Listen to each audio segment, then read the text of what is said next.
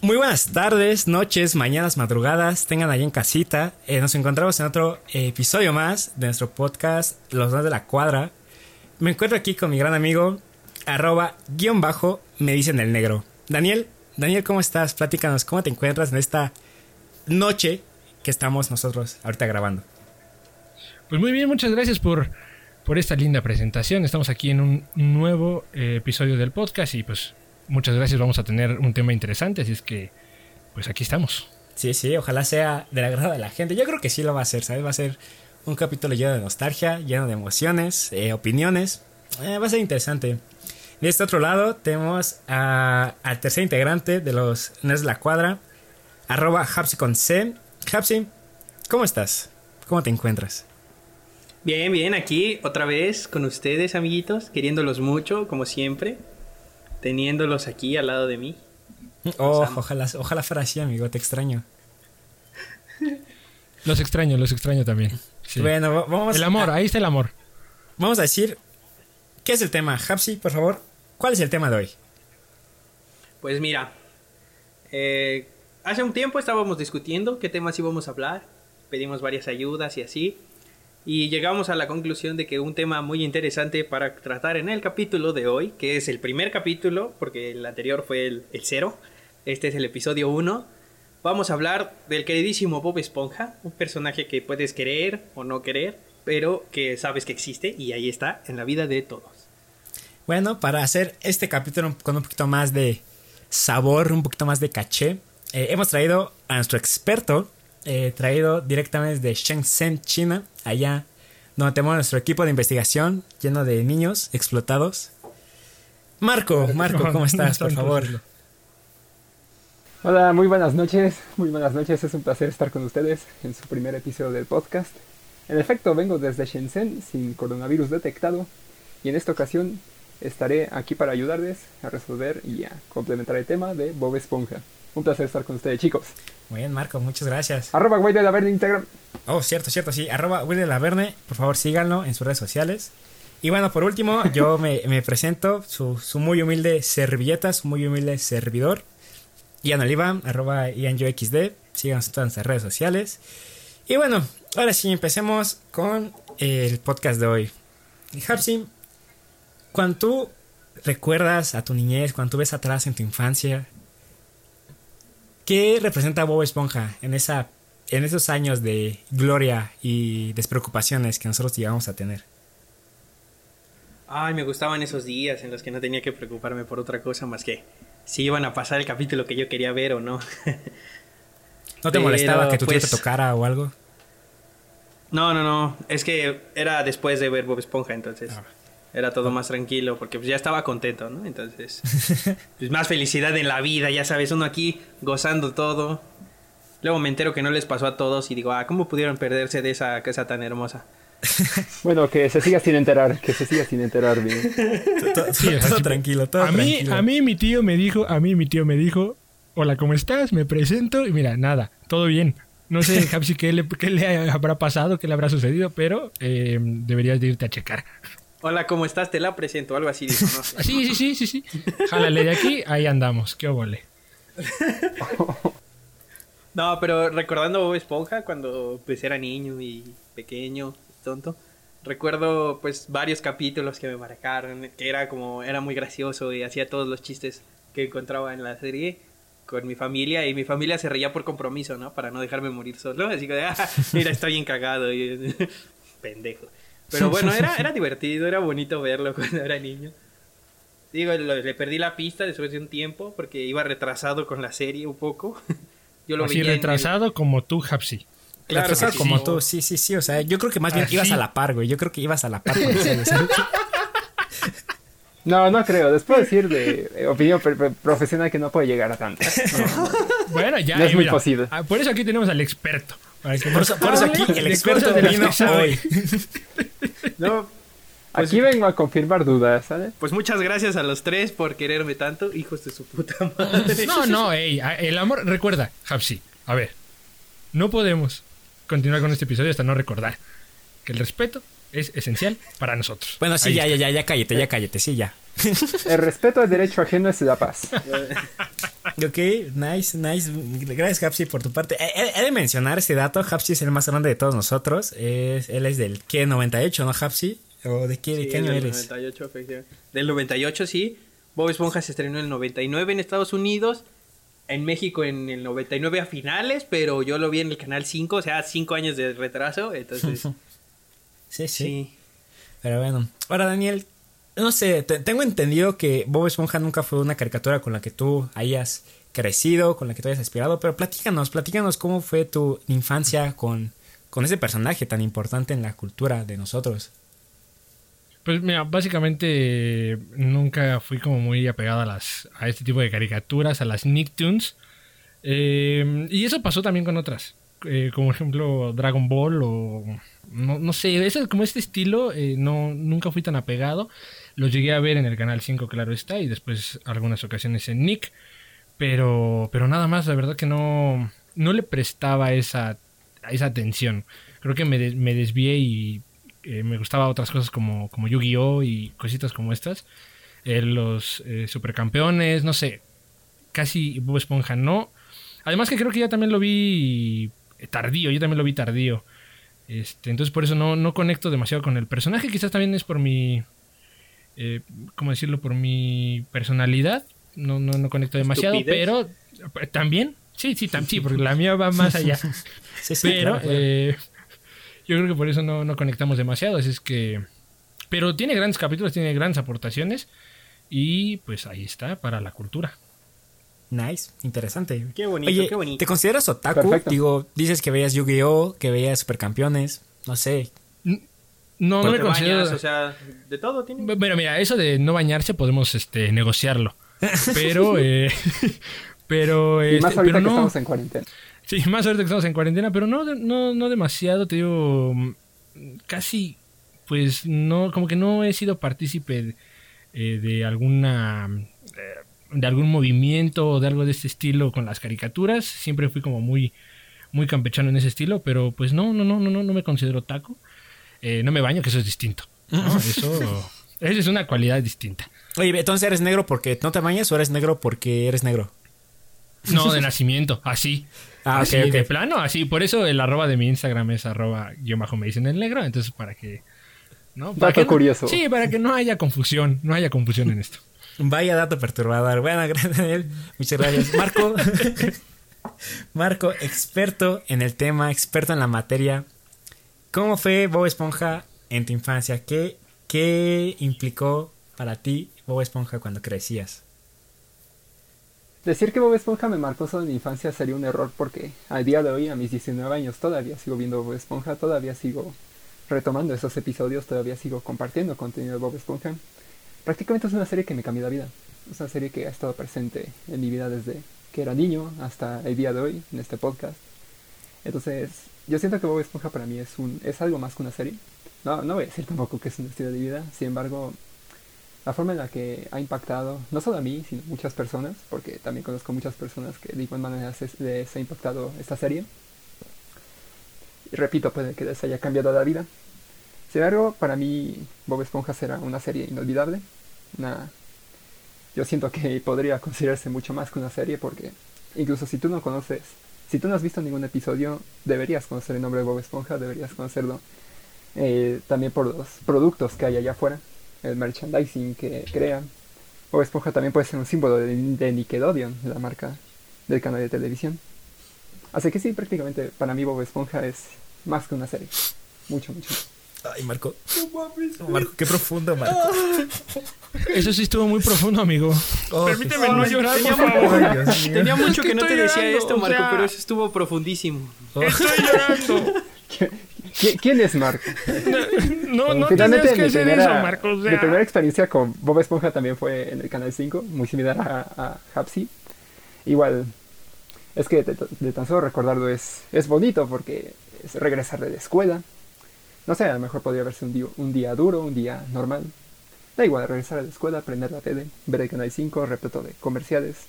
Y ahí está Bob Esponja, siempre sacándote una sonrisa, siempre lográndote hacer reír. Siempre está ahí. Nice. Marco, qué, qué, qué, qué, qué gran persona eres, Marco. Eres bello, eres bello, Marco. Eres un poeta. Eres un poeta. Eso es lo que eres. Maestre. Eh, eh, eh, no puedes decir. Eres un no- maestro. No, puedes decir esas palabras, es ilegal. No. Ah, no. La, la ley, la ley me prohíbe que me digas ese adjetivo, lo siento. Ah, ok. No tortillera. entiendo, pero mira, está bien.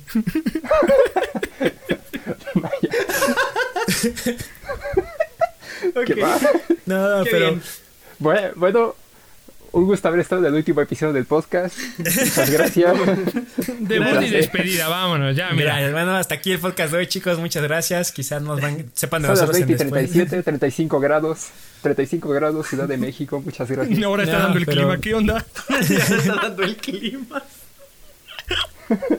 No, fí- fíjense que. Pasemos con Hapsi de reporte vial. No, miren, a, mí me gustaría compartirles que yo, yo de niño tenía un trauma con cortarme el cabello. Porque, en prima que viendo fotos eh, de mi infancia, siempre me dejaban el cabello tuzado. Siempre tenía como fleco de Daddy Yankee en sus principios, ¿sabes? Como mesera de Vips. Siempre como que no me gustaba verme así, ¿sabes?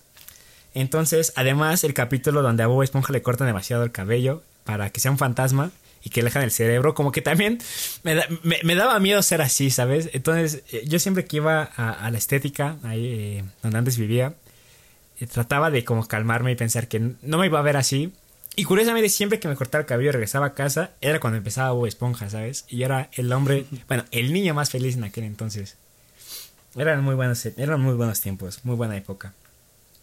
A ver, ahora sin llorar. A Muy ver, bien, ahora, muy repítelo eso que acabas de decir, pero sin llorar. No, Es imposible. es que Un Marco poco me más puso masculino, sensible. por favor. Eh, Te lo exijo.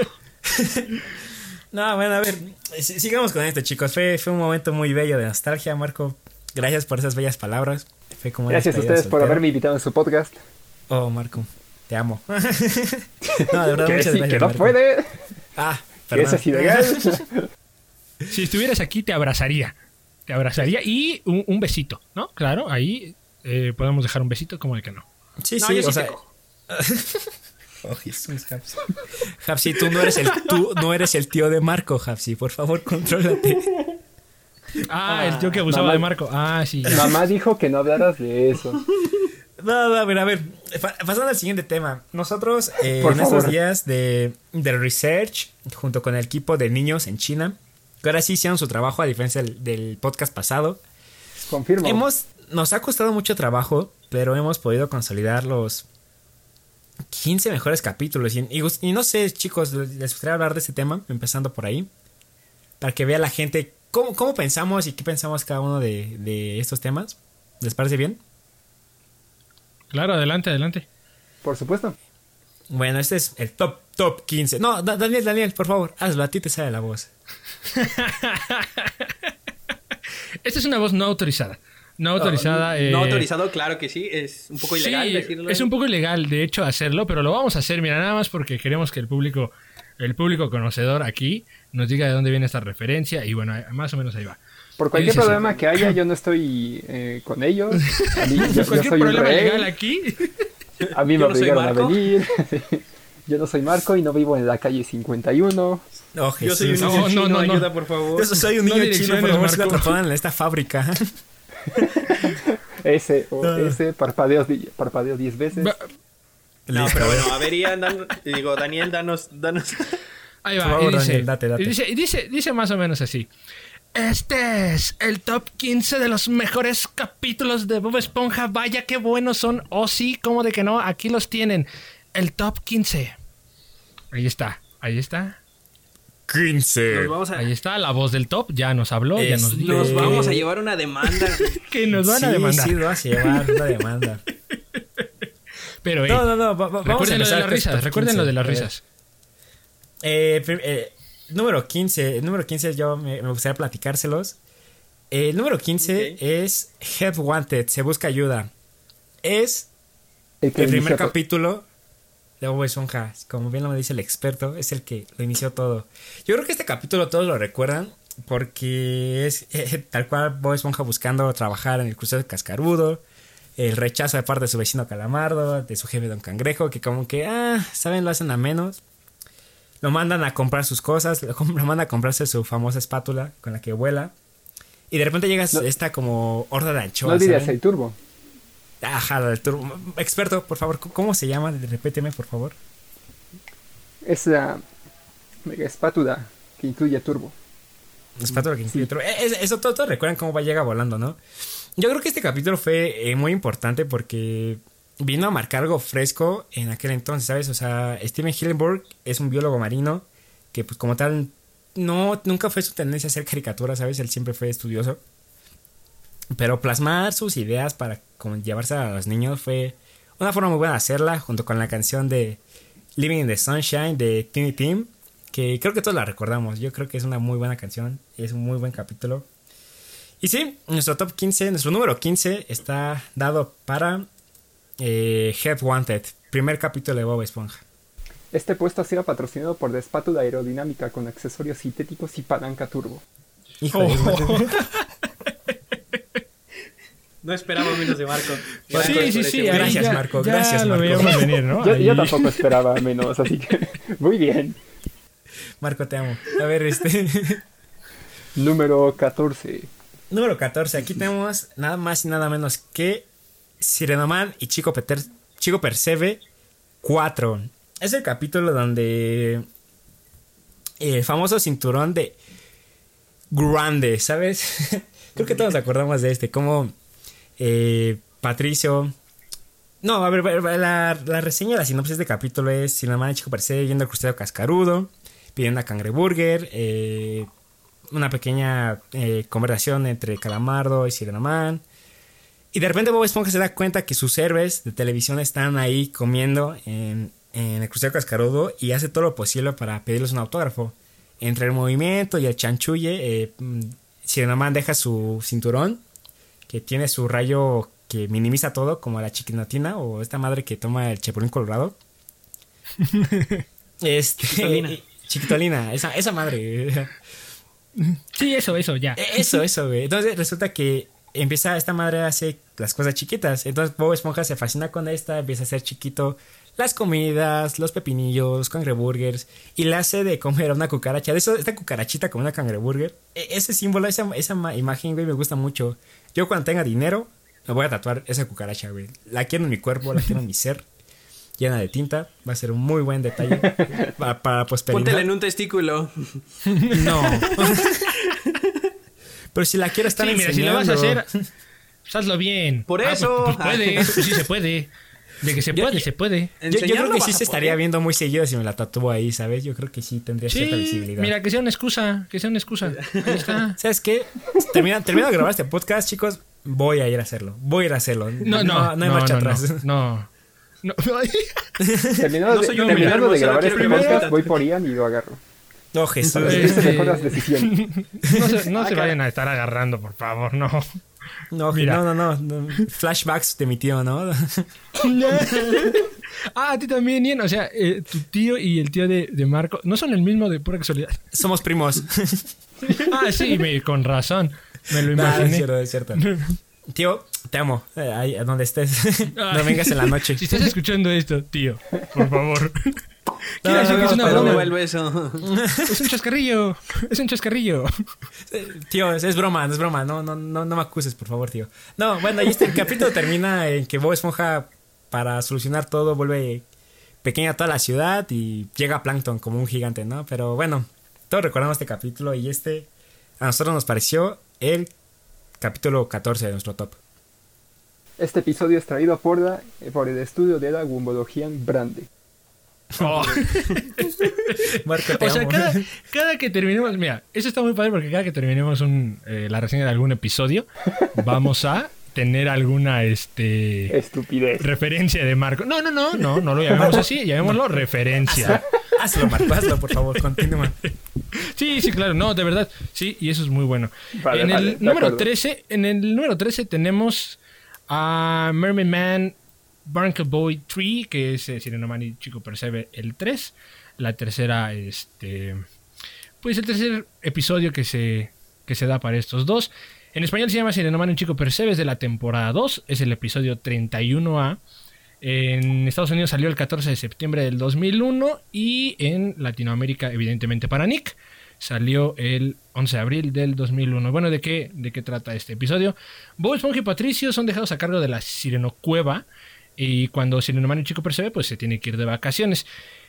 En esto, por error, Bob Esponja y, Patricio liberan al malvado Mantarraya que lo tienen como en una... En una eh, como el que tienen a Luke Skywalker en, el Imperio Contraataca, así más o menos se parece. La referencia. Eh, ese bonita, ¿no? No, no, no, ese es a Han Solo, perdón. Ah, ah, claro. No, cuando están rehabilitando, cuando están rehabilitando a Luke después, mm, si no mal recuerdo, después de la pelea de Darth Vader. Pero bueno, eh, van a liberar a Mantarraya, eh, quien, bueno, aparentemente eh, ahora quiere ser bueno y esto es como un truco que quiere utilizar para escaparse de el par dinámico Bob Esponja. Patricio, que tiene muy buenas, o sea, tiene muy buenas, este, como cositas y una cosa a destacar de este episodio es cuando está revisando este cuando está revisando el, malvado, mantarraya está revisando la cartera y le dice algo así como eh, tú eres el señor Patricio Estrella sí soy yo y ya como que te empieza a decirle varias cosas y al final no, no, ese no soy yo. y se desespera hasta que se saca de quicio el malvado mantarraya. Y bueno, ese es. Tiene. A mí me gusta porque es un guion pues bastante original, tiene esa parte de comedia como de pastelazo que, funciona muy bien en cualquier momento y eh, básicamente eso es lo, destacable de este episodio que en la animación no aporta demasiado, pero eh, aporta muy bien a la a esta trama que, tiene con Sireno Man y Chico Percebe. Ese es el, capítulo número capítulo número 13. Episodio traído por ustedes por el orbe de la confusión. para, el capítulo 12. Para el capítulo 12 que... Muy bien, el capítulo número 12 que se llama The Two Faces of Squad War, que es las dos caras de Calamardo, que viene de la temporada 5, es el episodio 99 de la parte A. ¿Por qué decimos episodio 99 A o B? Porque normalmente los capítulos salían eh, como dos historias o dos hipnosis, vienen dos en un solo capítulo. Este salió el 23 de noviembre del 2007 en, Estados Unidos y para Nick aquí en Latinoamérica el 14 de octubre del 2002. ¿Y de qué va eh, este, este capítulo? Que a mi gusto es de los, es de los, de los mejores. De, los mejores en cuestión de, historia, bueno, en cuestión de, desarrollo. En esta Calamardo eh, es golpeado por un Esponja en la cara, eh, accidentalmente le da un puertazo, ¿no? Y, y a partir de ahí se va desarrollando toda la trama que eh, Calamardo empieza a, tener varios seguidores, lo empiezan a acosar, empiezan a, a, tener, a estar ahí como muy recurrente con ellos. Y él en un momento pues se, harta de esto, se harta y, decide ya no ser guapo, aunque ha sido el sueño de toda su vida. Eh, ya, ya no quiere ser guapo y regresa al crustáceo cascarudo a decirle a, a Esponja que por favor, se lo suplica que por favor lo haga feo y mientras, eh, bueno, esto pasó porque Bob Esponja le da, un, eh, le da con la puerta en la cara. Entonces le pide que lo vuelva a hacer eh, y Bob Esponja mientras más veces le pega a, a Calamardo con la puerta, pues se va haciendo más guapo y la multitud se va, se va acumulando ahí con... En el proceso cascarudo sale Don Cangrejo y se, se pone muy feliz porque ve que hay mucha gente en su restaurante. Eh, después, después de este todo este ah, como alboroto de, Calamardo y que Don Cangrejo está eh, pues muy entusiasmado por, por esto, pues Calamardo de en un se pega con un poste porque viene un zapato y le va a pegar y cuando se pega con el poste se vuelve feo y entonces toda la multitud se empieza a disolver y se van.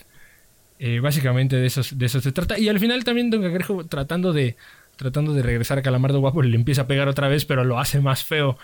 Entonces yo creo que en comedia, en nivel de comedia, aunque repito, es un nivel de comedia que tiene, que es muy, muy burdo, que es muy este, de pastelazos, si así lo quieren ver, eh, sí te saca unas cuantas carcajadas. Eh, y más por la. por esta parte donde, pues. No sé, es, es Bob Esponja tratando de ser bueno, pero no quiere ser bueno pero sí quiere ser bueno ayudándolo. Entonces es, es, como un conflicto así muy, muy destacable y este capítulo lo tenemos en el número 12 del top. un pequeño comentario antes de pasar al siguiente. Eh, el nombre A de ver, este Marco, podcast sí. se llama ¿Existe algo después de la cuarta temporada de Bob Esponja? Y sin embargo este episodio forma parte de la quinta temporada. Entonces, sí, incluso en temporadas posteriores a las llamadas temporadas de oro, se pueden encontrar episodios o joyitas como esta. Excelente. Sí, sí, sí. Sí, atinado el comentario, muy bien. Nuestro experto, como siempre, humillando. Sí, sí, es como el de Humillando. este. Oh, Marco, El ¿por qué de, eres tan ¿Cómo grande, se llama? Marco? No. Perdón, Marco, no te merecemos. Número... Pero bueno, Número... Ajá. ¿Cuál número? Doce. El número 11, número 11. en el número 11 Once, Perfecto. perdón. tenemos un bonito capítulo titulado As You, You, uh, uh, As You Seen on TV. Casi no puedo, ¿viste?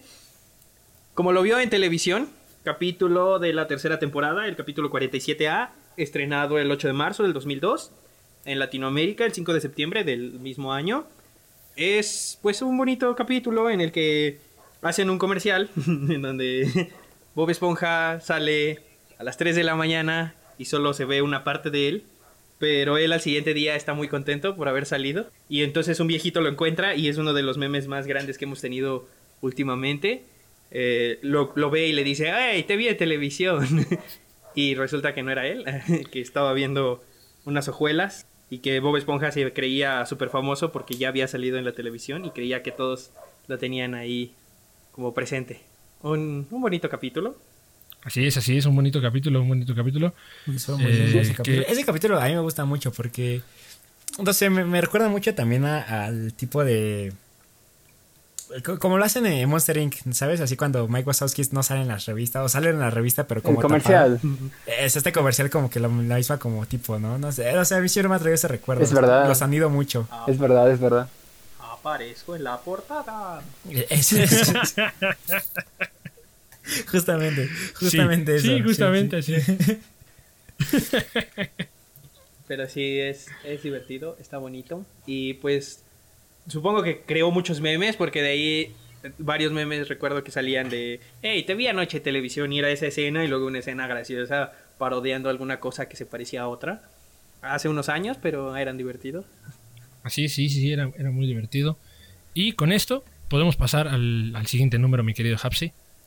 Claro que sí. El puesto ha sido patrocinado por el crustáceo cascarudo. Gaste su dinero aquí. Me encantan esas referencias. Me encantan, me encantan esas referencias. Eh, eh, muy bien, muy bien. Muchas gracias, señor experto. Muy adecuado, muy Sí. correcto, muy correcto. Muy, muy correcto. Aparte, muy, muy atinado, ¿no? Como que siempre dice así como, tú muy bien. ¿No? Tú, tú, tú lo hiciste muy bien. Perfecto, ¿sabes? Directo al grano. Directo a así es. Bueno, entrando El- directamente a nuestro top 10, eh, tenemos el ¡Woo! número 10. Daniel, por favor. Nos- Número 10. El número 10, que es Krusty Craft Training Video. Que este es un eh, episodio particular. Si bien la mayoría son como muy. eh, pues son particulares, lo vamos a decir de esa forma. Son, son extraños, son raros. Este, este que es de la tercera temporada, eh, que se llama, bueno, aquí en Latinoamérica se llamó Video de entrenamiento del crustáceo cascarudo, es de la temporada 3. Es el episodio 50B.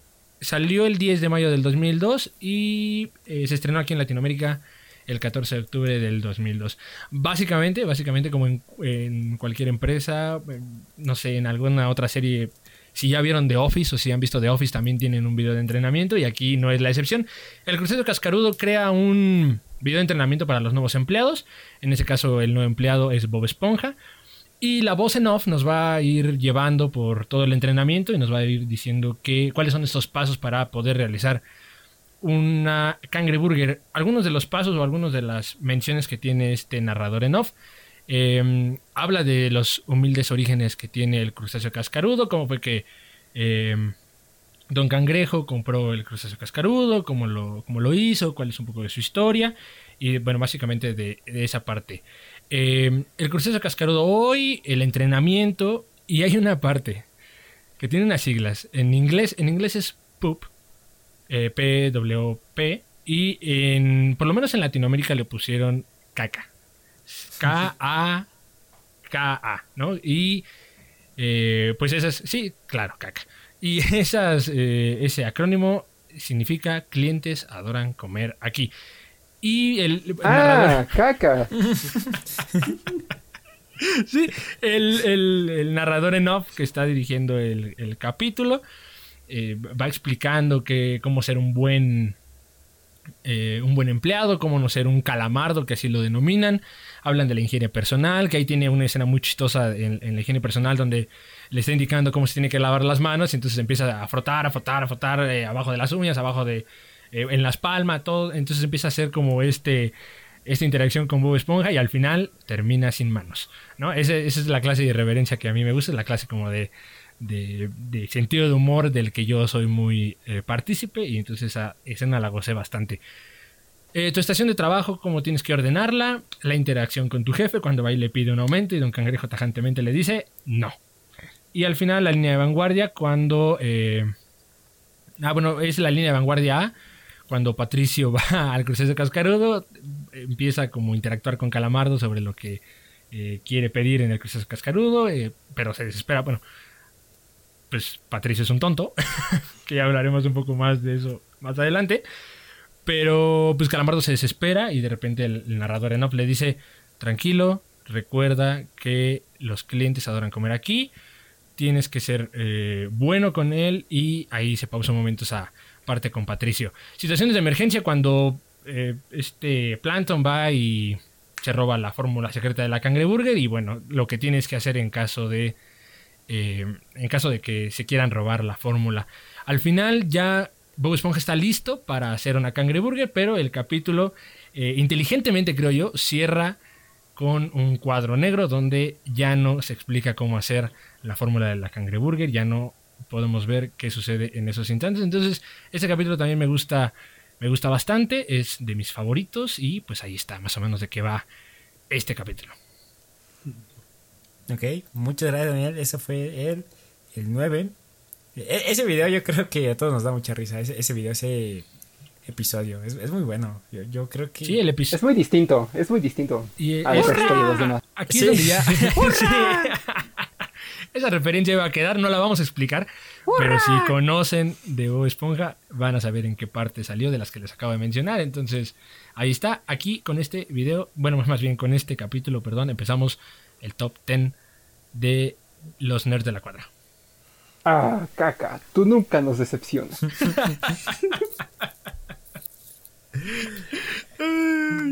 Bueno, pues en el Ahora número es cuando mi 9. familia duda de mí, pero bueno. Número 9. Bueno, pues en el número 9 tenemos un capítulo de la primera temporada. Es el 10, de hecho, el, 10, el décimo capítulo de toda la serie, el 10A. Estrenado el 18 de septiembre de 1999 en Estados Unidos y el 29 de septiembre en el del 99 igual, aquí en Latinoamérica. Es el capítulo de Choque Cultural.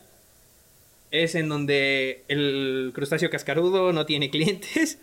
Eh, llevan mucho tiempo sin clientes y necesitan una forma de hacer que los clientes vuelvan al crustáceo cascarudo a comer cangreburgers. Y este y entonces ellos Calamardo dice hay que hacer un show en donde mostremos talentos y la gente pueda venir. Enton- y a- cuando llega, pues presentan a Perlita, la hija de Don Cangrejo, en donde hace una una porra y hace que todos brinquen. cuando se ríen de todo, cuando Patricio comienza a reírse sin sentido de Calamardo simplemente cuando está hablando. Y, Qué cómico. y finalmente cuando Patricio se ha- digo cuando Calamardo se harta de todos y decide él salir a, a bailar y a presentar su arte, todos lo abuchean y comienzan a lanzarle tomates. y entonces Bob Esponja llega con el trapeador, empieza a quitar todos los tomates de la, del, del escenario y todos comienzan a decir, oh, Bob Esponja es muy bueno con, lo- con el trapeador y entonces todos que empiezan a aplaudirle y pues, este, Calamardo se enoja, se lo lleva, vuelve a salir y todos otra vez se quedan pues sin reír, de repente vuelve a salir Bob Esponja y comienzan a reír. Es un capítulo divertido porque es donde te das cuenta de la pues hasta dónde puede llegar la serie en reírse de cosas sin sentido, porque yo recuerdo cuando era niño reírme de ese capítulo así como Vaya, es, es muy gracioso Bob Esponja limpiando. Y solo es una esponja limpiando, ¿saben? No, sabes, yo, yo, yo de yo ¿Cuál de es la niño risa? traté de, impresionar a mi madre aventando un tomate al piso y limpiándolo. No funcionó.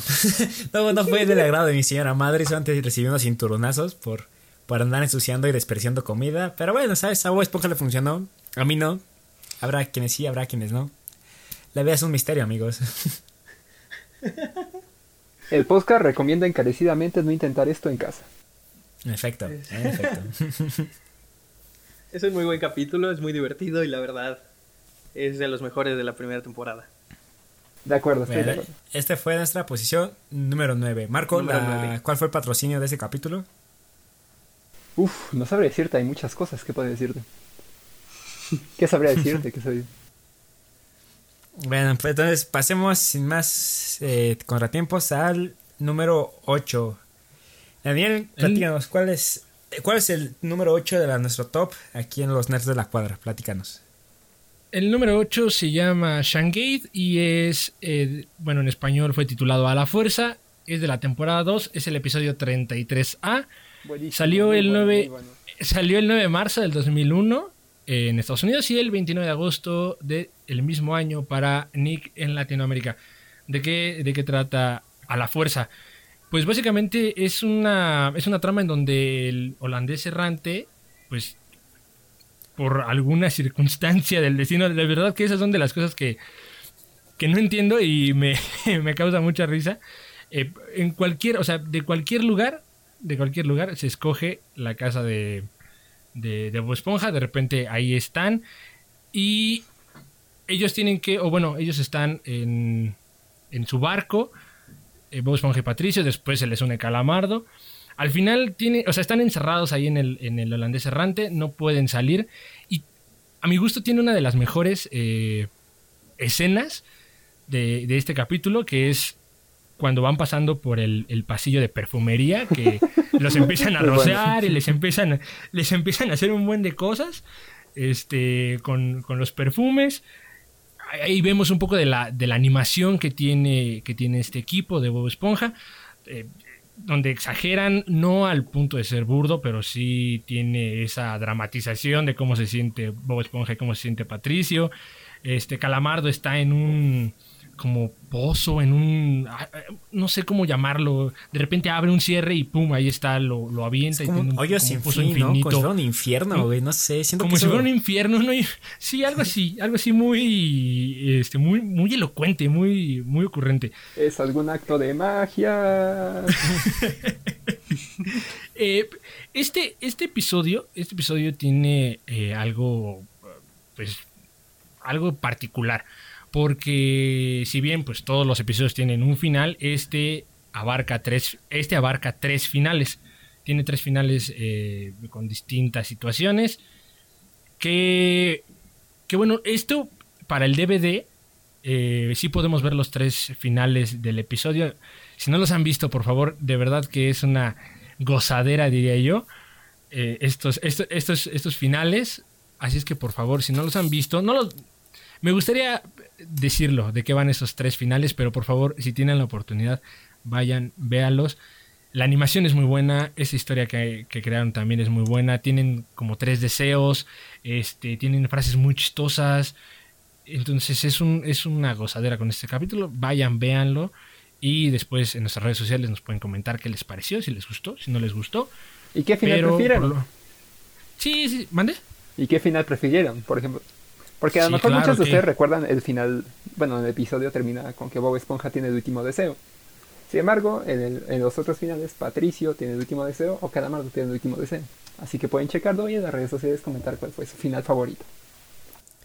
Sí, sí, por favor vayan a nuestras redes sociales y díganos ahí cuál es su final favorito. Ese también, por eso creo que entró en los números más altos porque si bien es una, es, es una buena historia, es una buena animación y es de lo más rescatable que tiene la temporada 2 a mi gusto. eh, y ahí está, el episodio, bueno, el número 8 con el episodio de Shangate de la temporada 2. Este episodio fue bien. patrocinado por el Departamento de Perfumería. Muy bueno, muy bueno. Bueno, con esto pasamos a nuestra posición número 7. De Hapsing, platícanos un poco, por favor. Pues en la posición número 7 pusimos el episodio Patchy Hype, que realmente sería, bueno, lo tradujeron aquí como las Color Burgers, estrenado el 17 de febrero del 2001 y el 11 en Estados Unidos y el 11 de julio del 2001 aquí en Latinoamérica, el 25 episodio, 25B, segunda temporada de la serie y pues básicamente eh, lo mismo que, la, que en el de choque cultural, el crustáceo cascarudo no tiene clientes, tienen que buscar cómo conseguirlos y Bob Esponja dice, tengo una buena idea y le dice, aquí están las color burgers y saca cangreburgers de colores y entonces eh, Don Cangrejo y Calamardo comienzan a reírse de él y le dicen, ¿qué sigue? papas fritas, papas fritas con lazos. También este es pues este capítulo está, está divertido porque al final eh, comienza a ganar dinero con las cangreburgers de colores Bob Esponja y Don Cangrejo enojado quiere ir por el, por el puesto y al final todo le sale mal. A todos tuvieron efectos secundarios y eh, pues todo termina pues como empezó, ¿no? Con el crustáceo cascarudo y todo eso. Este, este capítulo pues yo lo recuerdo con mucho cariño cuando, cuando era niño porque Ah, hay una historia bonita que contar. Recuerdo que eh, en esas épocas, eh, eh, Kraft, bueno, ah, ya, dijimos un chingo de marcas de mayonesa la semana pasada, hoy podemos decir otra, Kraft, y este, con su, con su productos ingles, sacó quesos de quesos tipo americano de colores, recuerdo que eran de colores, y mi mamá compraba esos quesos para hacerme hamburguesas y decía que eran las color burgers entonces a mí me parecía algo muy bonito y muy divertido y yo iba por la escuela diciéndoles, mira, yo tengo una color burger y tú no, pinche pobre. Y no, no, no, no, les decía así, pero sí, estaba, estaba bonito, estaba divertido. qué nice, qué, qué momentos recuerdo, Jafsi, qué lindo. ¿sabes? Yo, yo, yo sí hubiera tenido calzones tipo cuadrados como los que tenía como el escocés hubiera sido feliz, ¿sabes? Siento que combinaba muy bien con su estilo. Me recuerdan a mi patria. Exactamente, ¿sabes? Esa es una muy buena referencia. También, por ejemplo, no sé, eh, no sé si recuerdan que en el mismo capítulo eh, Bob Esponja entierra el dinero, ¿no? Lo quema, ¿no? No recuerdo qué, qué es lo que hace. Planeamos enterrarlo, quemarlo, pero al final decidimos regalarlo. Estamos de acuerdo que Bob Esponja tiene un tesoro de dólares en, en el fondo de su casa. Espera, ¿qué? Sí, oh, sí, digo, si, lo enterraban al principio, significa que, que, que, sigue ahí abajo, ¿no? Bueno, no sé, lo acabo de pensar ahorita que lo platicabas. Bob Esponja nos enseña que el socialismo no funciona, amigo. True. Bueno, ese fue el número 7. Número 6, Hapsi, por favor, platícanos. Amigos, amigos, amigos. Marco, Marco, Marco, ¿qué pasó? El perro de la casa de las conchas está cantando. ¡Vamos!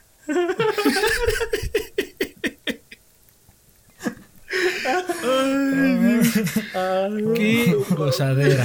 Qué espero, que, espero, espero, que no me saquen de la casa por gritar. Si, si de repente ven que no hablo, ya saben por qué, amigos. Ok, no te preocupes. No, no, por favor, no nos abandones, no nos dejes. Sobre aviso no hay engaño. vale. No, no, ok, ok, ¿Qué es? Oh Jesús. Bueno, oh Neptuno. oh, Para el episodio, para el episodio 6 de nuestro top tenemos pues un clásico, ¿no? También de la primera temporada, el segundo episodio, el 2B, estrenado el 17 de julio del 99, aquí el primero de diciembre del 99 también, Ripped Pants o Pantalones Rotos. es, es un clásico, por Dios, desde la idea hasta la canción que sale al final. Eh, el hecho de Arenita enojándose como Esponja por ella que por él estar queriendo este, a, eh, apantallarla. Bueno, no, ¿cómo sería? Llamando Tú puedes, venga. se, me fue la, se me fue la palabra. No, pues atrápala, creo que ahí se va. no, ya se fue. Ve y corre. Llamando su atención me gusta. Queriendo llamar su atención. si encuentran la, palabra corriendo ahí por su casa, díganle que no mame, que debería de estar en cuarentena, hija de su pinche madre. Pero ahorita ya se fue de la mía, entonces espero que regrese. Pero ya, por ahí está. Eh, pero sí, es, es, es, un clásico, ¿no? La canción del que rompió el calzón. Es buenísima. esa canción me pone triste. ¿eh? apareció. Yo he Sí, de sí, decir sí, que esa de canción a repente. mí me trae muchos recuerdos en mi vida, tanto de infancia como en últimas fechas, en este último año. Me pone triste esa canción, ¿eh? Sí me pone melancólico. Me pone muy melancólico esa canción, chicos. ¿Tu Ya tío rompiéndote el calzón o cómo? No, es que la verdad es que... No más chistes del tío, por favor. Es que me Va a hacían decir calzón que chino, chicos, contra y se él. rompía, entonces... Oye, ¿estás insultando esa a mi canción. patria? Discúlpame. No, mira, cada quien sus tíos. No sé ustedes, pero cada quien sus tíos. máximo, a lo- máximo respeto a los tíos tocadores, ¿no? Sí, Por eh, favor. de hecho, les mandamos un saludo.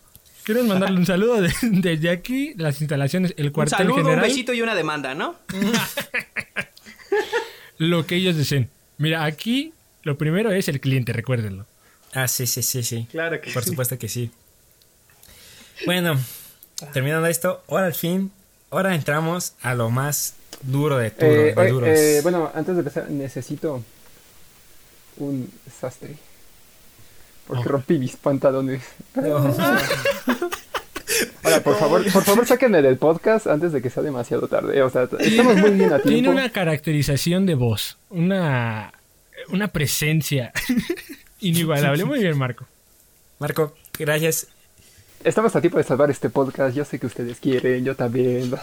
Eres un invitado de oro, Marco, de verdad. Gracias por estar La aquí con nosotros. sí. Pero Sí, bueno, gracias, vamos, gracias. A, vamos a dar un poquito más de velocidad a esto, chicos. Vamos a, a darle más rápido. Entramos al top 5, al duro de duros, a los 5 mejores. Eh, de Pesos pesados. de- sí, de a pesos pesados, de acuerdo a nuestro criterio. Y es nada más y nada menos que el capítulo 63. Es un capítulo largo, es capítulo de la cuarta temporada. Have you seen this snail? ¿Has visto este caracol?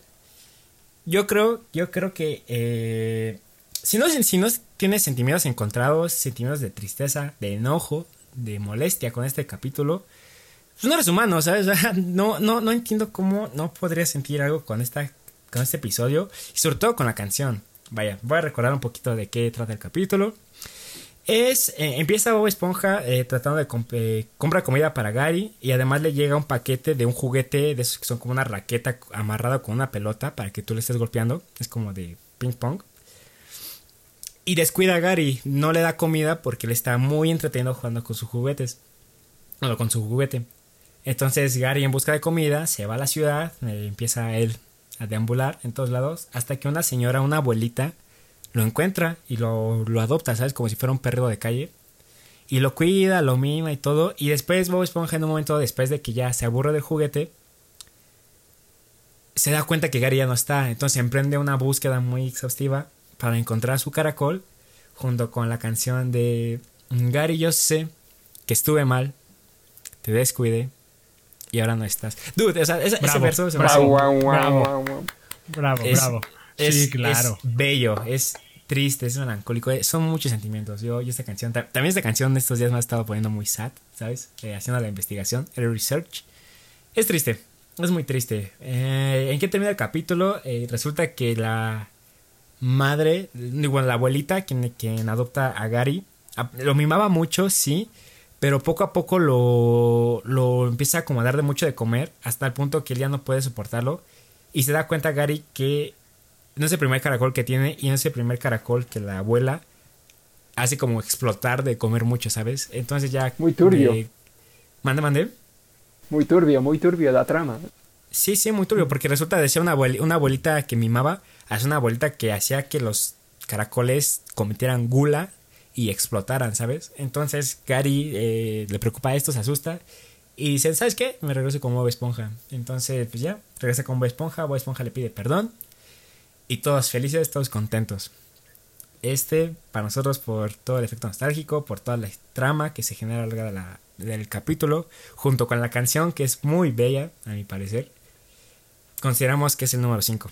El número 5 de nuestro top de los nerds de la cuadra.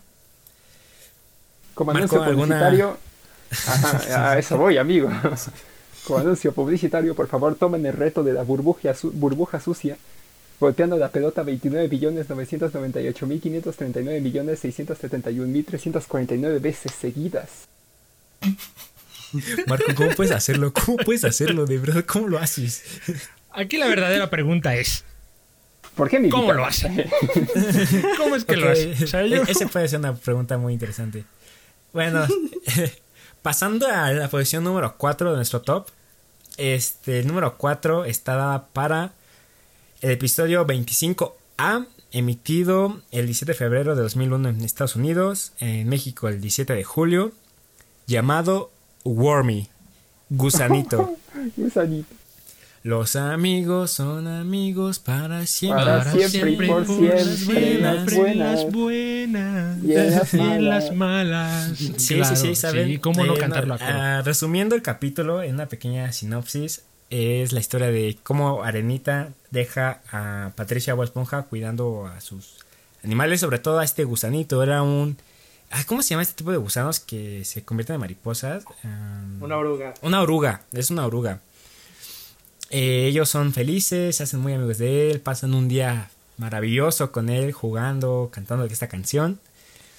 Hasta que después eh, pasa la noche, el- la oruga hace su metamorfosis y se transforma en esta bella mariposa, que de hecho creo que es como una mariposa monarca, ¿no? No sé, yo, yo, yo, antes de esos colores naranja y negros, creo que es una como mariposa monarca. Bueno, el punto es que el día siguiente, cuando Patricio y Bob Esponja van a la cúpula de Arenita para volver a jugar con Gusanito, pues ya no es Gusanito, ya es la mariposa. Entonces asustan, piensan que esta mariposa se comió a Gusanito. Empiezan a asustar a toda la ciudad, se vuelve un caos esta ciudad. Y, Gusanito, por alguna forma, se. Ah, no, eh, para encerrarlo, para guardarlo, eh, Bob y Patricio lo meten como una burbuja de jabón. Entonces ya Gusanito como mariposa puede ir deambulando en toda la en todo fondo de bikini, eh, molestando a, a los vecinos y a los pobladores de ahí. Hasta que ya llega Arenita y les explica pues que este animal era Gusanito simplemente que se transformó. Y este capítulo yo creo que es bueno, en mi, opinión personal. Por la canción, yo creo que también nos hace como que pensar acerca de la amistad, lo bonito que siempre son las cosas. Y no sé, ¿sabes? O sea, es un. eh, esa toma que le hacen a la mar- mariposa muy de cerca, como que se ve muy grotesco, ¿sabes? O sea, aunque es una mariposa y es una mariposa bonita, sí, sí te da miedo, como que ver la cara de la mariposa con sus megojotes y el zumbido que le meten como si fuera el de una abeja, ¿sabes? Es un muy buen capítulo. Yo, yo creo que es un buen capítulo y por eso está en nuestra posición número 4. ¿Este de qué este, temporada es? Ian? Este es de la temporada 2. Es el capítulo La temporada 25. dos. Perfecto. Bueno, ese es pasando al número 3. Marco, Marco, Marco, perdón, perdón. Antes de pasar a la siguiente posición, ¿alguna patrocinio que tú veas pertinente? Eh, desgraciadamente este capítulo no tiene patrocinios, lo siento. Los intenté buscar hace tre- tres segundos, pero no hay. Lo lamento mucho. Revi- revisó en todo su cerebro y dijo, no, no, no, no hay. Aquí no hay. No, no hay. No, este capítulo aquí, no. aquí se acabó. Sí. Hoy no, amigos, No, hoy no. Ok, bueno. Una. Ahora, Mira, Entonces, una de este, 15 este- este episodio está libre de copyright por si lo quieren meter en sus videos. Este episodio lo tienen que ver sí o sí. Sí, sí, sí. Ve- Vean todos los capítulos, por favor, chicos. Pasaremos la lista en redes sociales para que vean y nos platiquen cuál es su top 15, por favor. Platíquenos, díganos cuáles para ustedes son sus mejores 15, 10, 7 capítulos, por favor. Compártanlo con nosotros. Em, bueno, posición número 3. Hapsi, por favor, platícanos. ¿Cuál es el posición número Ahora 3? sí. Empezamos, pues llegamos ya al top 3, ¿no? Ya por fin. La medalla de bronce. Claro que sí, la, la medalla de bronce en este su bonito top. En el episodio 3, bueno, en el top 3 tenemos a un bonito episodio que es de la primera temporada también. Es el capítulo 5, que es Pizza Delivery o Pizza a domicilio, estrenado el 14 de agosto del 99 en Estados Unidos, 23 de diciembre, un día antes de Nochebuena aquí en Latinoamérica, ¿no? Eh, pues es un episodio bonito porque todos lo recordamos de nuestra infancia queriendo comer la pizza de Don Cangrejo que es la mejor para ti, para mí. Y pues no poder, ¿no? Eh, Bob Esponja y Calamardo se emprenden una aventura para poder entregar una pizza a domicilio que le- les pidieron. Se pierden, ya no saben cómo moverse, siguen eh, una piedra con musgo, hay muchos, muchos problemas mientras están buscando cómo entregar la pizza. Calamardo llega a la, le da la idea de robarse la pizza y comérsela para él, bueno, para que se la coman ellos.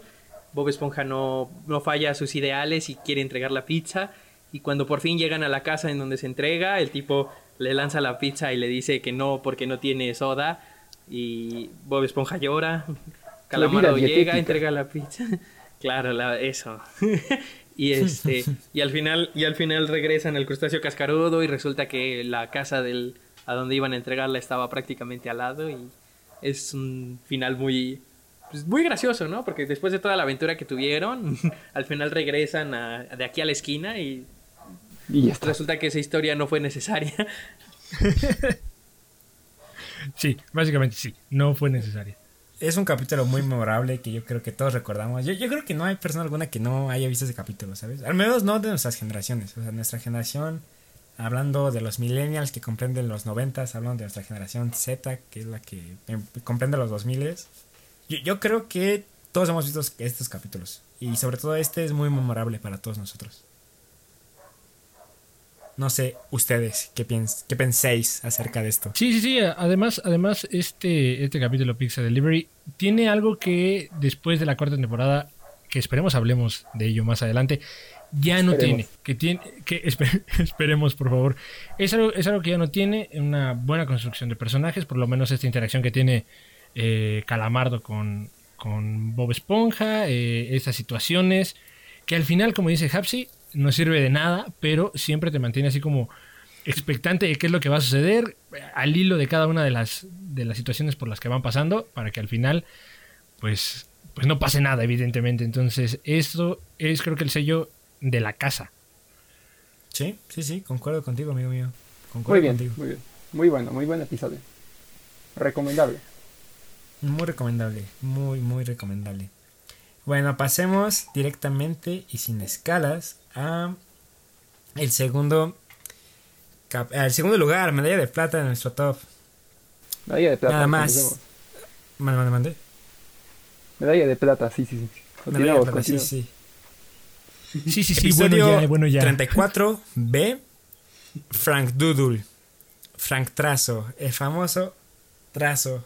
Yo, yo este capítulo eh, lo recuerdo mucho porque Trazo, Trazo también lo tengo, me lo tengo que tatuar, chicos. Si no me lo tatúo en el cachete izquierdo. oh. Me lo, voy a, me lo voy a tatuar en la nalga derecha porque de verdad, trazo, trazo no sé, me gusta mucho. De hecho, yo tengo aquí un pizarrón y, y tengo dibujada la cucarachita que les mencionaba hace rato y atraso. O sea, realmente estas dos personajes los tengo que tener, señores. Sí o sí. No, yo no quisiera yo quisiera que aquí que aquí el día de hoy en el podcast de los nerds de la cuadra firmemos bueno no firmemos pero pactemos que te lo vas a hacer vamos a tomar fotos y las vamos a subir a nuestras redes sociales para que vean cómo Aquí nos nuestro engaña el host del día de espectador. hoy sí, Sí, sí, aquí sí, nos sí, engaña el espectador nuestro Sobre host del día de hoy advertencia, sobre advertencia, no hay engaño. no hay engaño así es No hay. entonces por favor Ian dinos que lo vas a hacer que está firmado y que muy pronto estaremos subiendo esas imágenes donde te estés tatuando estos dos bonitos dibujos 11 de abril 2020.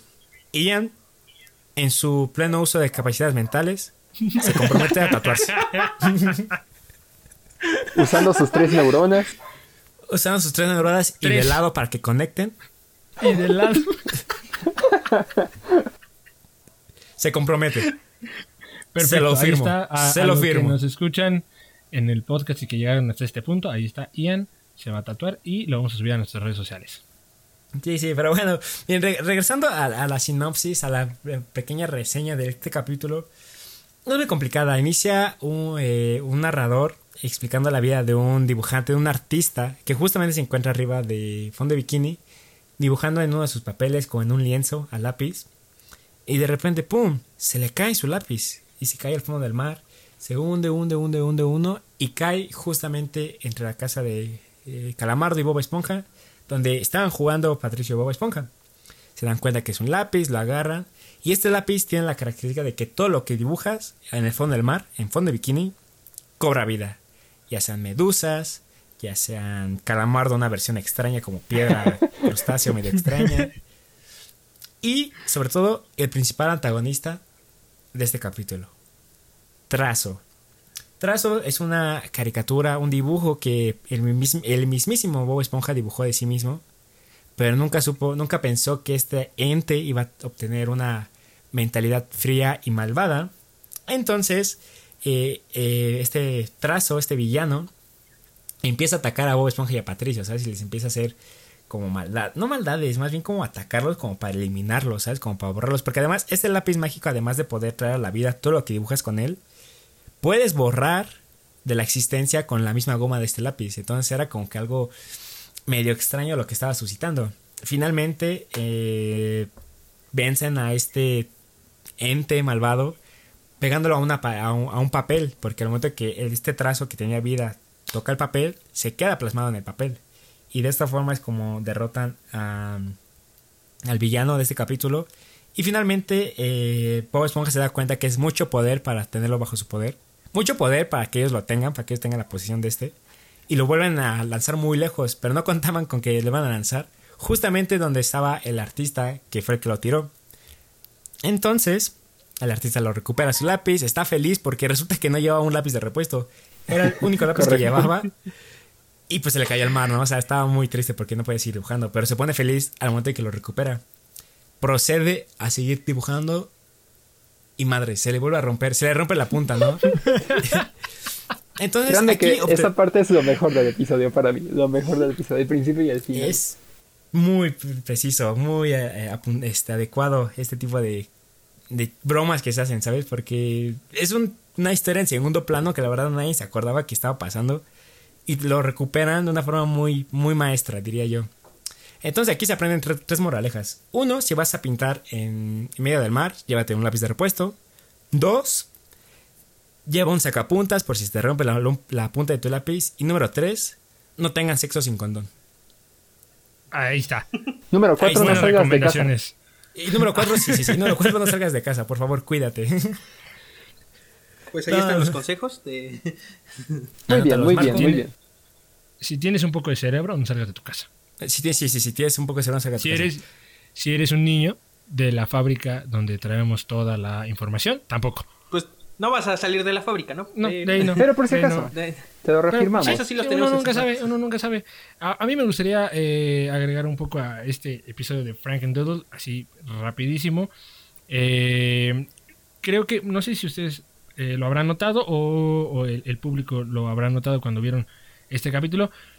Pero es una clara, bueno, a mi gusto es una clara sátira hacia los dibujantes, como sus, sus obras pues no tan buenas se convierten en, lo peor de sus carreras, como se, vuelven en, una piedrita y en el zapato, y está perfectamente representado. Por eso es que este capítulo, creo, eh, está aquí en el número 2.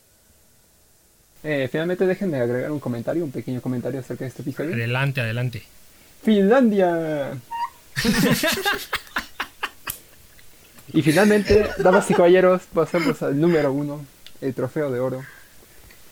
El ganador. El trofeo de oro, sí, sí, sí, así es. El que todos conocen, vamos, siendo sinceros, todos conocen, todos deben de conocerlo.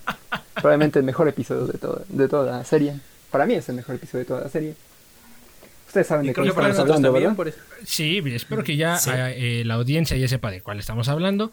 Y básicamente estamos hablando del episodio Bang Geeks, que así se titula en inglés, La banda de tontos en español, que es de la temporada número 2, es el episodio 35B. Salió el 7 de septiembre del 2001 en Estados Unidos y el 11 de abril de 2002 eh, aquí en Latinoamérica para Nick.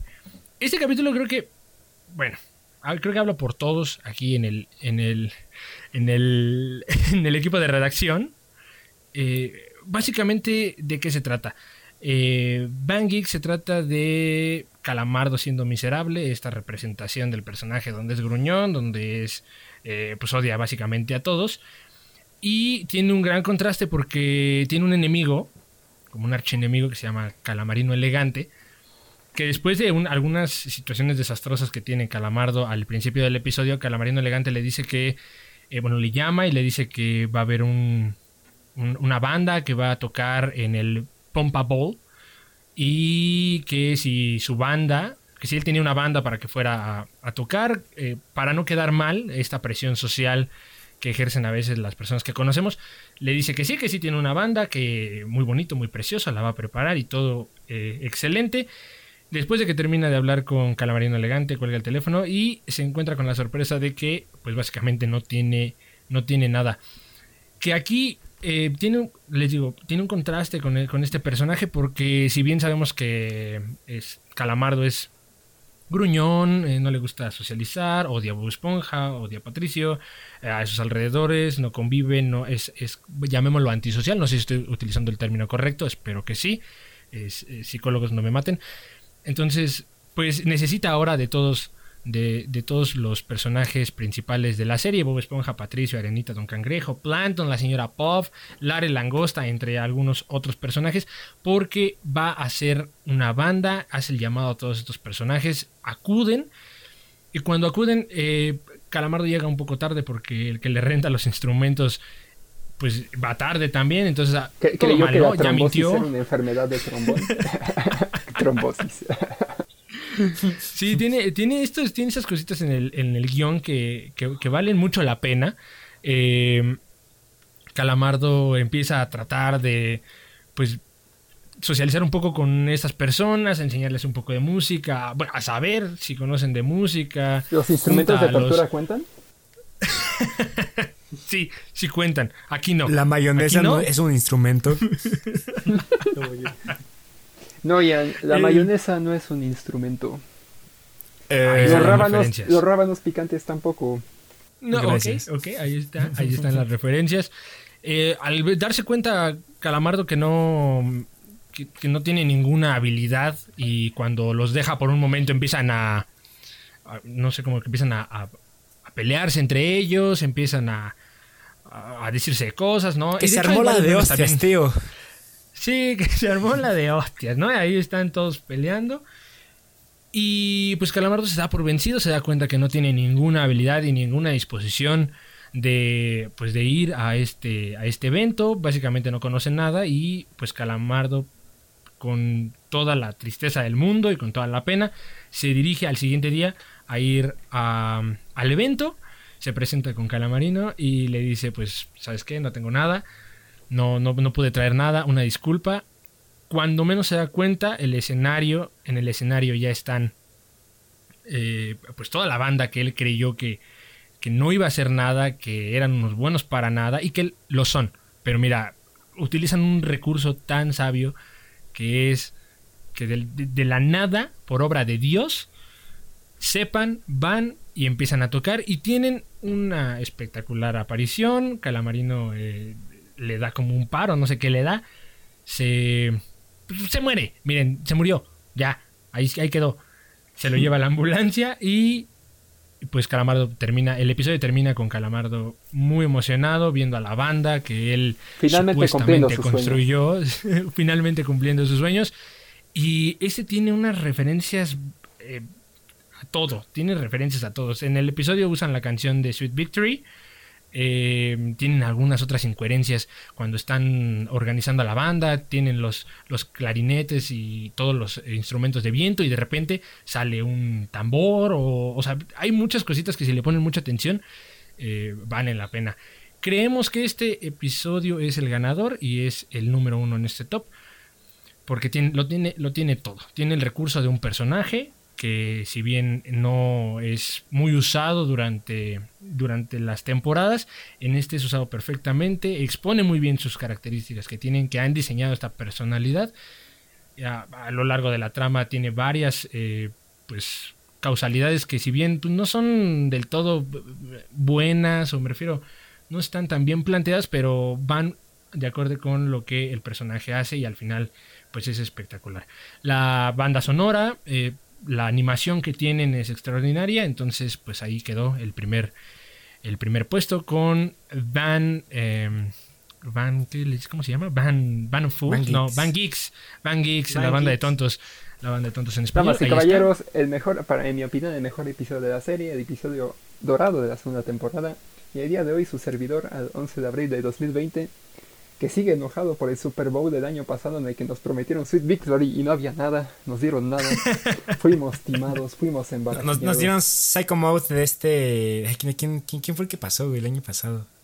Travis Scott. Ah, Maroon 5. Ah, sí, Maroon sí, Travis 5 Scott, nos, ajá. nos traicionó Maroon 5, damas y caballeros.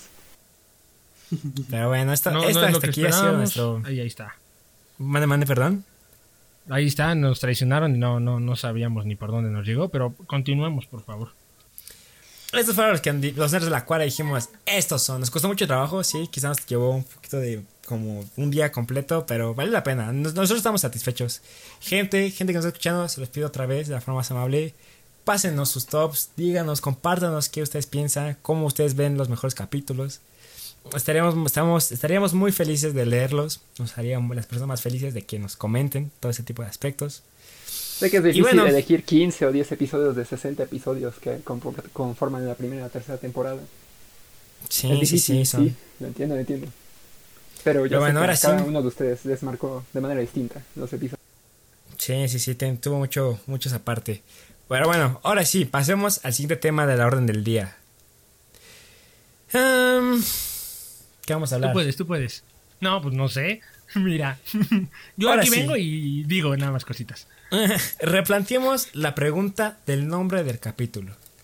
¿Existe algo después de la temporada 4 de Bob Esponja? Por supuesto, por supuesto que existe algo. Por supuesto que existen episodios, por supuesto que existen temporadas. ¿Y, si, eh, no es una ilusión? Pues mira, yo no lo sé, pero... Nuestro experto dice que sí, pero yo digo que esto es un... No. Yo digo que esto es un tremendo no, no, y y no sé si Hapsi quisiera empezar o Ian quisieras empezar a contextualizarnos un poquito por qué creemos que no existe nada después de la cuarta temporada de Bob Esponja. Bueno, miren, les voy a comentar. Yo, em, en lo personal, he, he, visto que muchas de nuestras generaciones, generaciones un poquito más grandes, digo más pequeñas que nosotros, conocemos muy bien las primeras tres temporadas, las primeras cuatro temporadas. Son las temporadas con las que nosotros crecimos Muchos de nosotros vimos Bob Esponja en Canal 11, digo en Canal 11, en Canal 5. Oh, Jesús. Este, en, la tarde, perdón, perdón, ando, ando disperso, chicos. No, en Canal 5. Incluso, incluso llegamos a ver en Nickelodeon eh, muchas veces Bob Esponja y ahí mismo también pasaban estas cuatro temporadas. ¿Por qué? Porque eran las que mejor funcionaban, las que más, más audiencia generaba, al menos desde mi punto de vista. Y son las que más tenemos en la mente, ¿sabes? Yo he, tratado de ver nuevas temporadas y no veo que alguien que esas nuevas temporadas sean muy del agrado, muy del agrado de la gente, muy del agrado de nuestros amigos, vecinos, familiares.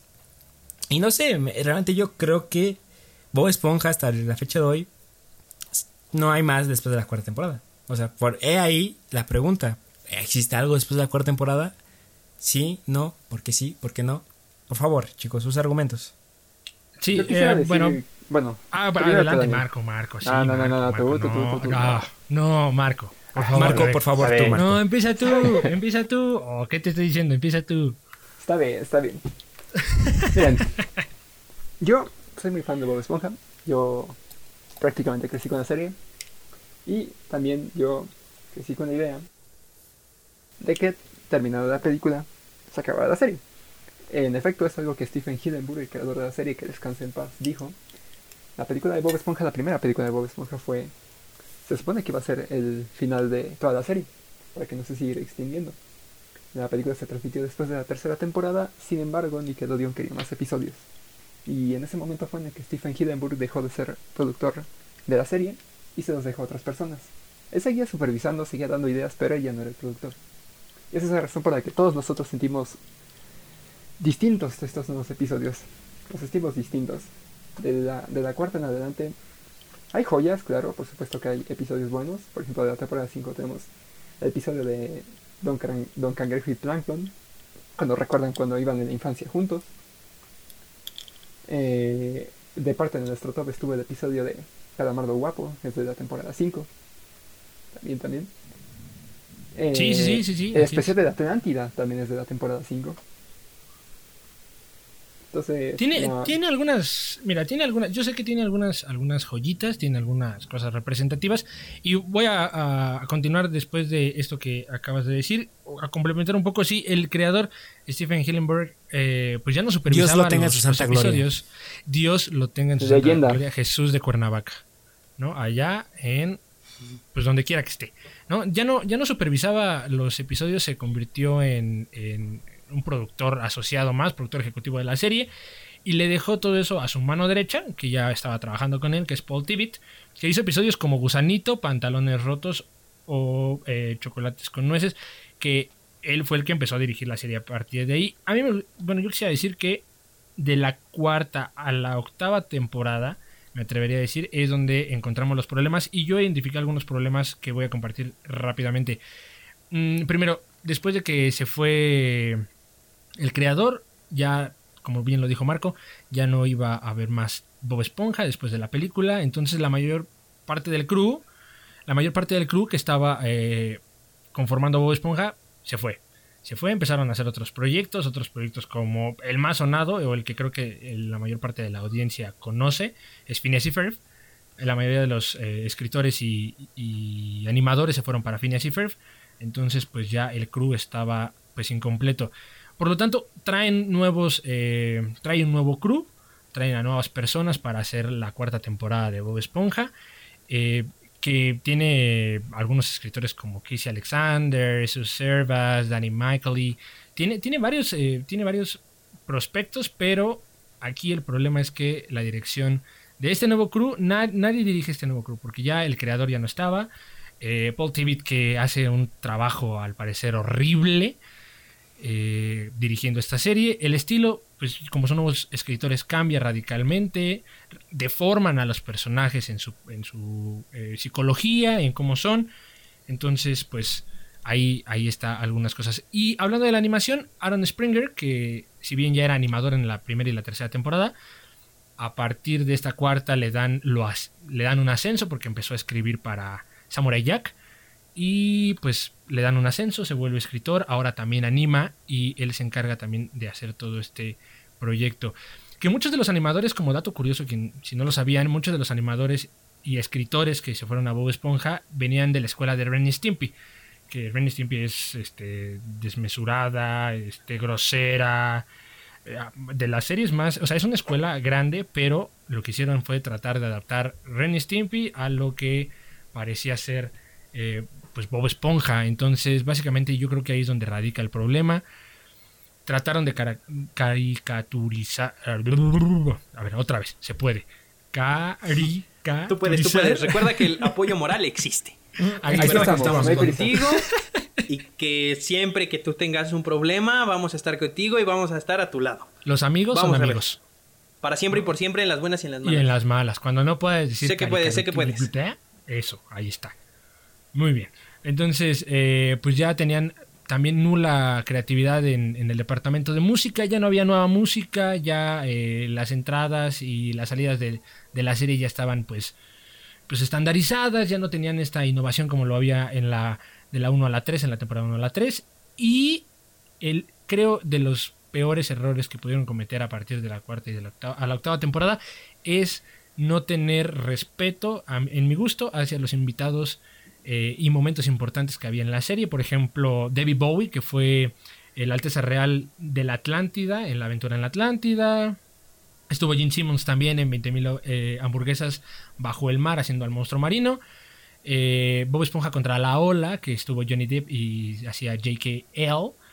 Y Volver al pasado, que ese fue creo que el episodio que más me dolió, el que más, pues el que más detesto diría yo, que es Volver al pasado, donde tienen como invitado especial inigualable de Adam West, que quien no lo conozca, pues fue Batman en la serie de los 60 y hace al joven Sirenoman. Entonces, yo creo que eh, diálogos mediocres y una. Mm, eh, pues, vaya, una animación también extrovertida, rara, eh, que no tiene nada que ver con Bob Esponja, fue de los principales errores que tiene esta serie hasta la octava temporada. Y después de la novena, pues viene. regresa el crew y gracias a la última película, que tampoco la pasé muy bien. Viéndola. tampoco la pasé muy bien viéndola. Que me, parece que a Hapsi también le, pasó lo mismo. ¿No es así, Hapsi? Sí. Sí, llegaremos a ese punto. La segunda película es, es muy mala. Eh, es. Ah, mira. Ah. No es mala, no es mala. No quiero decir que es una patada en las bolas, pero. Pero lo. Casi. Casi. O sea, aladito. Entre, entre, el, entre el huevo y la pierna, ahí.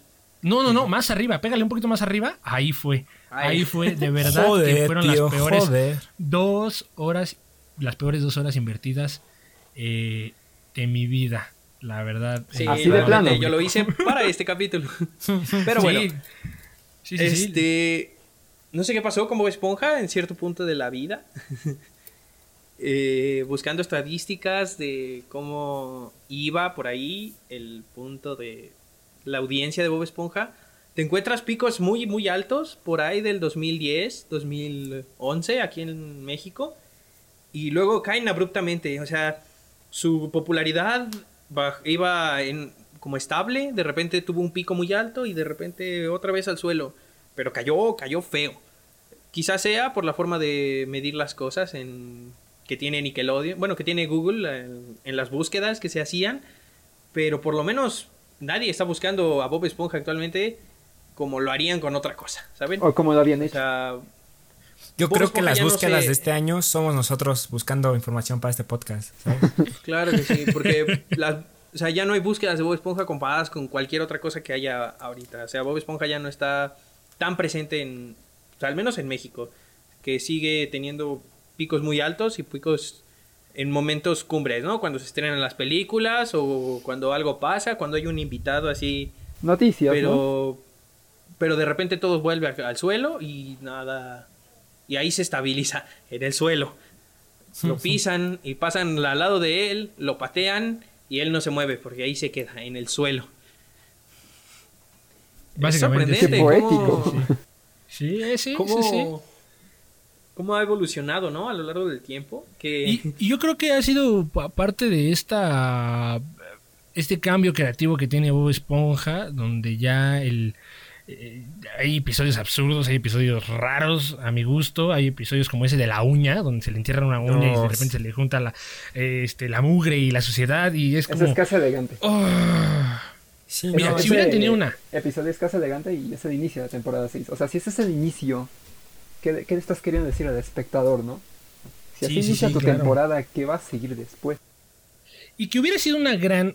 Eh, hubiera sido un gran sucesor de, de Ren y Stimpy, por ejemplo, de esa eh, caricatura, de esa animación eh, loca, irreverente, si hubiera tenido una dirección. Yo creo que con este crew que armaron para la octava temporada, que al parecer los corrieron, los despidieron sin previo aviso, vámonos, gracias por todo, ya no te queremos. Si hubiera tenido alguna dirección hacia dónde tenían enfocado este, esta parte de Bob Esponja, yo creo que hubiera sido una gran sucesora de la eh, pues de la animación noventera que tanto gustaba y que pues no, desgraciadamente no, no lo podemos decir con Bob Esponja. no, y, era, por ejemplo, eh, comentabas en tu investigación, ¿no? De cómo, cómo la primera temporada era animada totalmente a mano, ¿no? O sea, realmente la digitalización en ese momento no era totalmente óptima.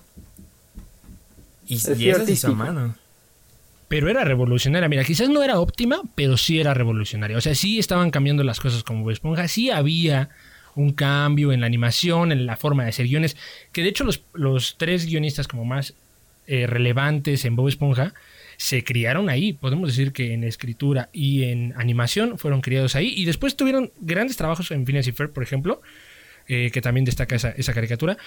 Y al final pues eh, los siguientes animadores y escritores pues venían de otra escuela, venían de, otra noción que no es mala. Ojo, no es mala, no decimos que sea mala, pero los primeros animadores de Bob Esponja ahí se criaron, ahí eh, formaron sus bases y han hecho cosas pues, extraordinarias. Sí, sí, sí, sí.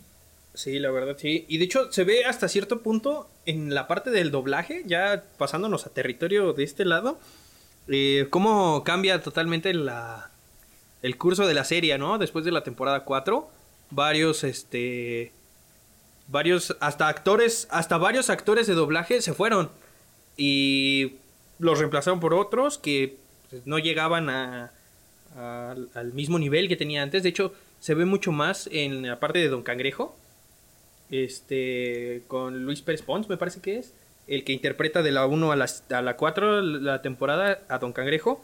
De repente se va es reemplazado de la quinta a la octava y regresa en la novena, o sea, justamente en donde regresan el equipo de animación original y regresan los capítulos este, a un estándar un poco más alto, es cuando regresan algunos actores de doblaje que se habían retirado y regresan al proyecto. Se, me hizo interesante, no sé si sea una coincidencia, pero pues ahí está el dato. Pues al parecer sí, sí Yo lo puse en la mesa. ¿no? O sea, sí, sí vale porque después de la cuarta temporada en adelante cambia todo y pues si en Estados Unidos cambia la mayor parte del crew, pues es evidente que, que las exigencias aquí son también diferentes. Y eso también es notorio, porque al público también le interesa el doblaje. O sea, me refiero, ahora el doblaje ya es muy, este, muy comercial. Ahora ya conocemos a los actores de doblaje. Y cuando de repente no escuchas la vocecita que era, o no escuchas el tono, no escuchas. Y empiezas a buscar y ves que ya te lo cambiaron, eso también impacta en las vistas, bueno, en las reproducciones que tiene Nickelodeon, que tiene en las plataformas, que tiene en Canal 5, que tienen en, en donde se ha transmitido. Realmente hasta se ve, de hecho, se ve muy marcado, pues hasta en, el- en los mismos personajes, ¿no? Porque pues hay muchos que este como que Nickelodeon dio la, la indicación de cámbiame desde aquí hacia adelante esto. O sea, Luis Carreño, Luis Careño, que es el que interpreta a Bob Esponja desde la segunda temporada, pues es- comparas su, su doblaje en la segunda, en la tercera temporada, hasta en la cuarta temporada, con su doblaje en las últimas temporadas, y pues Bob Esponja parece un imbécil en las últimas temporadas. Y en las Y- primeras su voz era un poco más seria, más...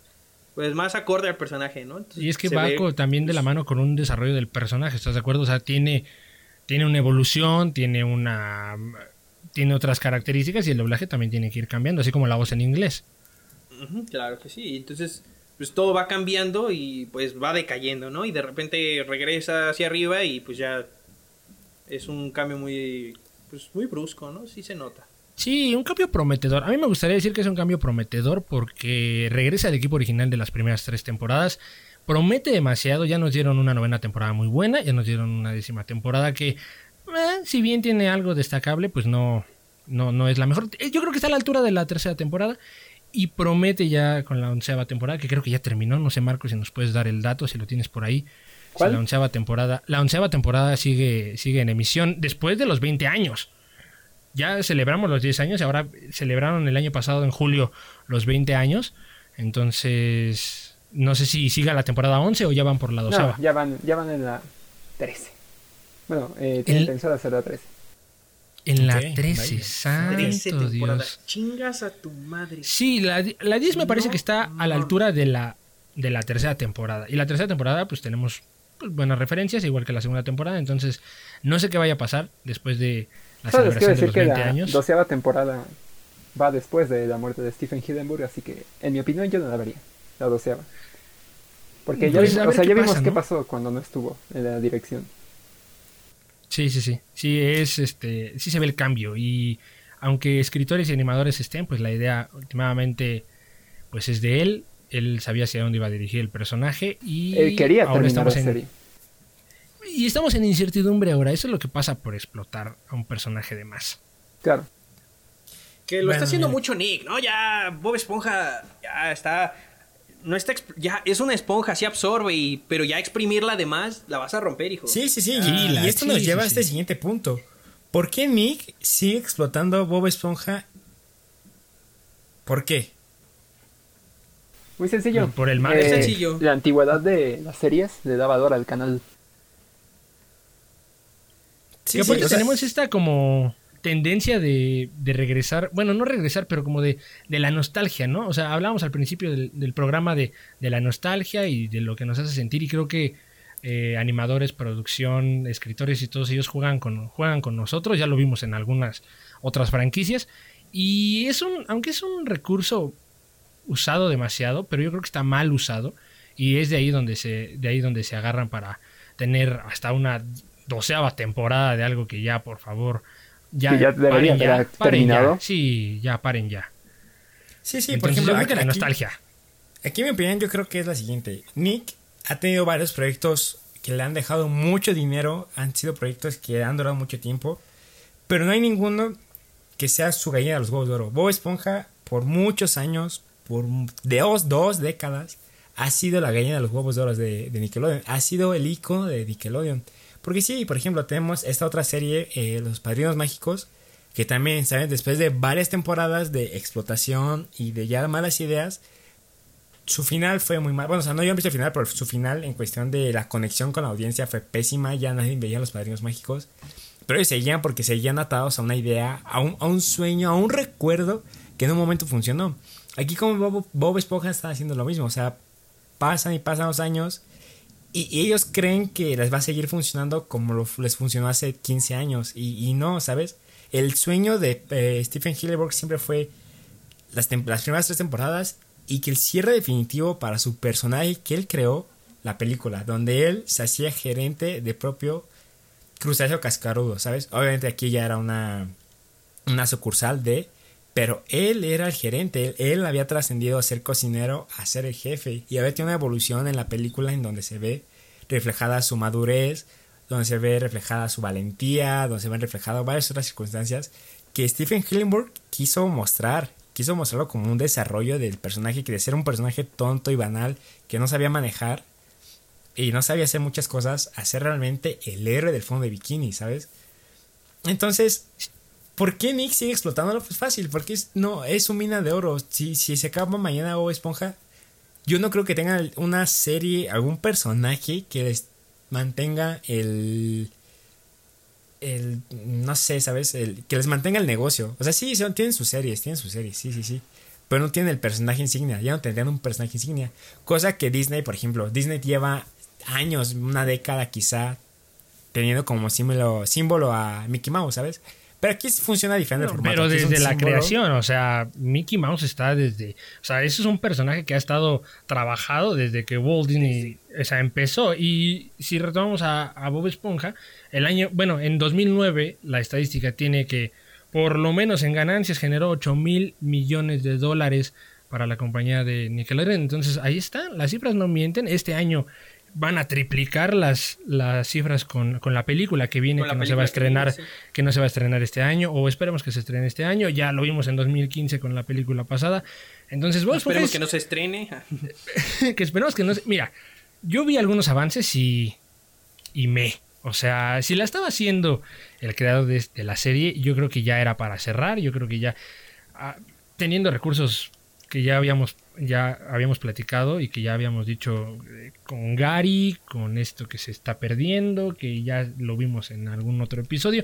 Entonces, Bob Esponja lo, va, lo van a seguir teniendo y lo van a seguir exprimiendo hasta que deje de dar esos por lo menos 10 mil millones de dólares. Por eso, eh, Nickelodeon no lo cancela. Sí, realmente pues es su dinero, pero hasta cierto punto, ¿sabes? Porque por ejemplo, hay otro tema muy, muy importante. ¿Qué pasó con Bob Esponja en México? Yo no veo, pues, los niños ahí viendo Bob Esponja como nosotros lo llegamos a ver en, en nuestra época. O sea, ellos no se divierten ya de la misma forma. Sí, además hoy en día no ven Bob Esponja. O sea, ellos prefieren ver otras cosas, prefieren estar en su iPad, prefieren ver estar en jugar Fortnite, prefieren hacer otras pendejadas en lugar de ver Bob Esponja. Y, y yo creo que también México se ha dado cuenta de eso yo he visto que eh, últimamente sí han sacado capítulos nuevos, de temporadas nuevas, capítulos que yo la verdad desconozco, que nunca había visto en mi vida. Pero yo me acuerdo que cuando antes sacaban los capítulos de las primeras cuatro temporadas que nosotros amamos, yo, yo recuerdo que todavía yo, veía mis primos, yo tengo muchos de mis primos tienen menos de 10 años, 12 años ahorita. Y yo me acuerdo que sí los veían, ¿sabes? Ahorita no los ven, y ahora son un poquito más grandes, pero o sea, no, no, no, o sea, ahorita no les llama la atención Bob Esponja. Yo a mis 19 años sigo viendo Bob Esponja, igual que Marco. Pero estos niños no, estos niños no. Son unos niños, eso es lo que son. Básicamente. Básicamente, sí, sí, sí. Marco, ¿tú, tú qué, eh, por qué crees que, que, Nick está todavía explotando a ese personaje que pues que estuvo ahí para ti, o sea, que, te ayudó y que, o sea, que, dijiste palabras hermosas. Que se siente que, hayan tomado las palabras del creador Stephen Hillenburg y las hayan tirado a la basura y siguen haciendo temporadas y temporadas. Actualmente va a ser una, una especie de spin-off llamado Camp Coral, en la que Bob Esponja y todos ellos están son bebés. ¿Por qué? ¿Por qué hacer algo así? ¿Por qué seguir explotando? En mi mayor opinión, sí, la, ah, la sugerencia de Marco de la noche. Por favor, no vean eso. O sea, no, no, lo vean. Si de verdad son... Sé, sé que hay muchos fans de Bob Esponja y sé que ustedes están en su decisión de todo hacerlo, pero no la vean. Incluso Paul Tibit eh, tuiteó que hacer algo así, es decir, Nickelodeon aprovechó la muerte de Stephen Hillenburg para dar luz verde a ese proyecto, porque estamos de acuerdo que si Stephen Hillenburg siguiera vivo, él no hubiera probado algo así.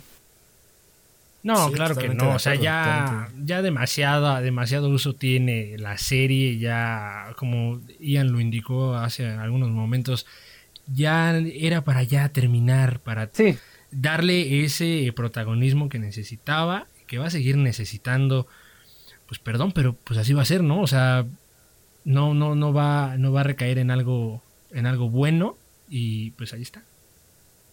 Pues ahí está. Ahí está como esas cosas llamadas películas. Sí, que ah, Jesús, Jesús. Eh, Ian, quiero hacer públicamente este anuncio. Bueno, un anuncio, como esta. eh, Declaración. esta declaración que te odio. Básicamente te odio. Te odio. Te odio. Te Porque odio, me hiciste te ver la segunda película. Dije, la voy a ver. Ahí está. ¿no? Va- vamos a verla.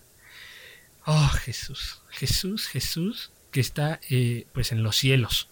Y que nos ve desde arriba. Que nos escucha también en este podcast. Que nos está escuchando y se está riendo, dice. Que "Ah, nos está estos escuchando. Ay, estos, estos vatos, qué ocurrentes son. Qué bárbaros. Sí, dicen pura pendejada. ¿Quién se habrá dejado de grabar esto? Yo no. Que él se está retorciendo. En su Si tumba fuera, su, si fuera su papá ya los hubiera crucificado. Ah, no, ¿cómo era? No, no, si, si su, su- Sí. su papá fuera creyente, lo, lo hubiera mandado al monte a matarlos. O sea, de verdad. O sea, Sí. sí. Mira, mira, no. O sea, él nos resucitó al tercer día, nada más para que tú vengas y me hagas ver esta película horrenda. Y me hagas ver la segunda película de Ghost. Sí. Sí, sí, sí, Que, que- creo, que creo que con eso vamos a pasar al, al siguiente y, si no mal recuerdo, ya el último tema de Sí, esta ya. emisión del El podcast. último punto de este del episodio de hoy, de esta bonita plática que tenemos nosotros. Marco, gracias por hacerlo tan bello. Eh, Pero sí, sí, sí, es en efecto, Daniel, el último tema. Vamos a cerrar con esto, que es, de un lado, oro, de otro lado, perdición. no, es primera película versus segunda película.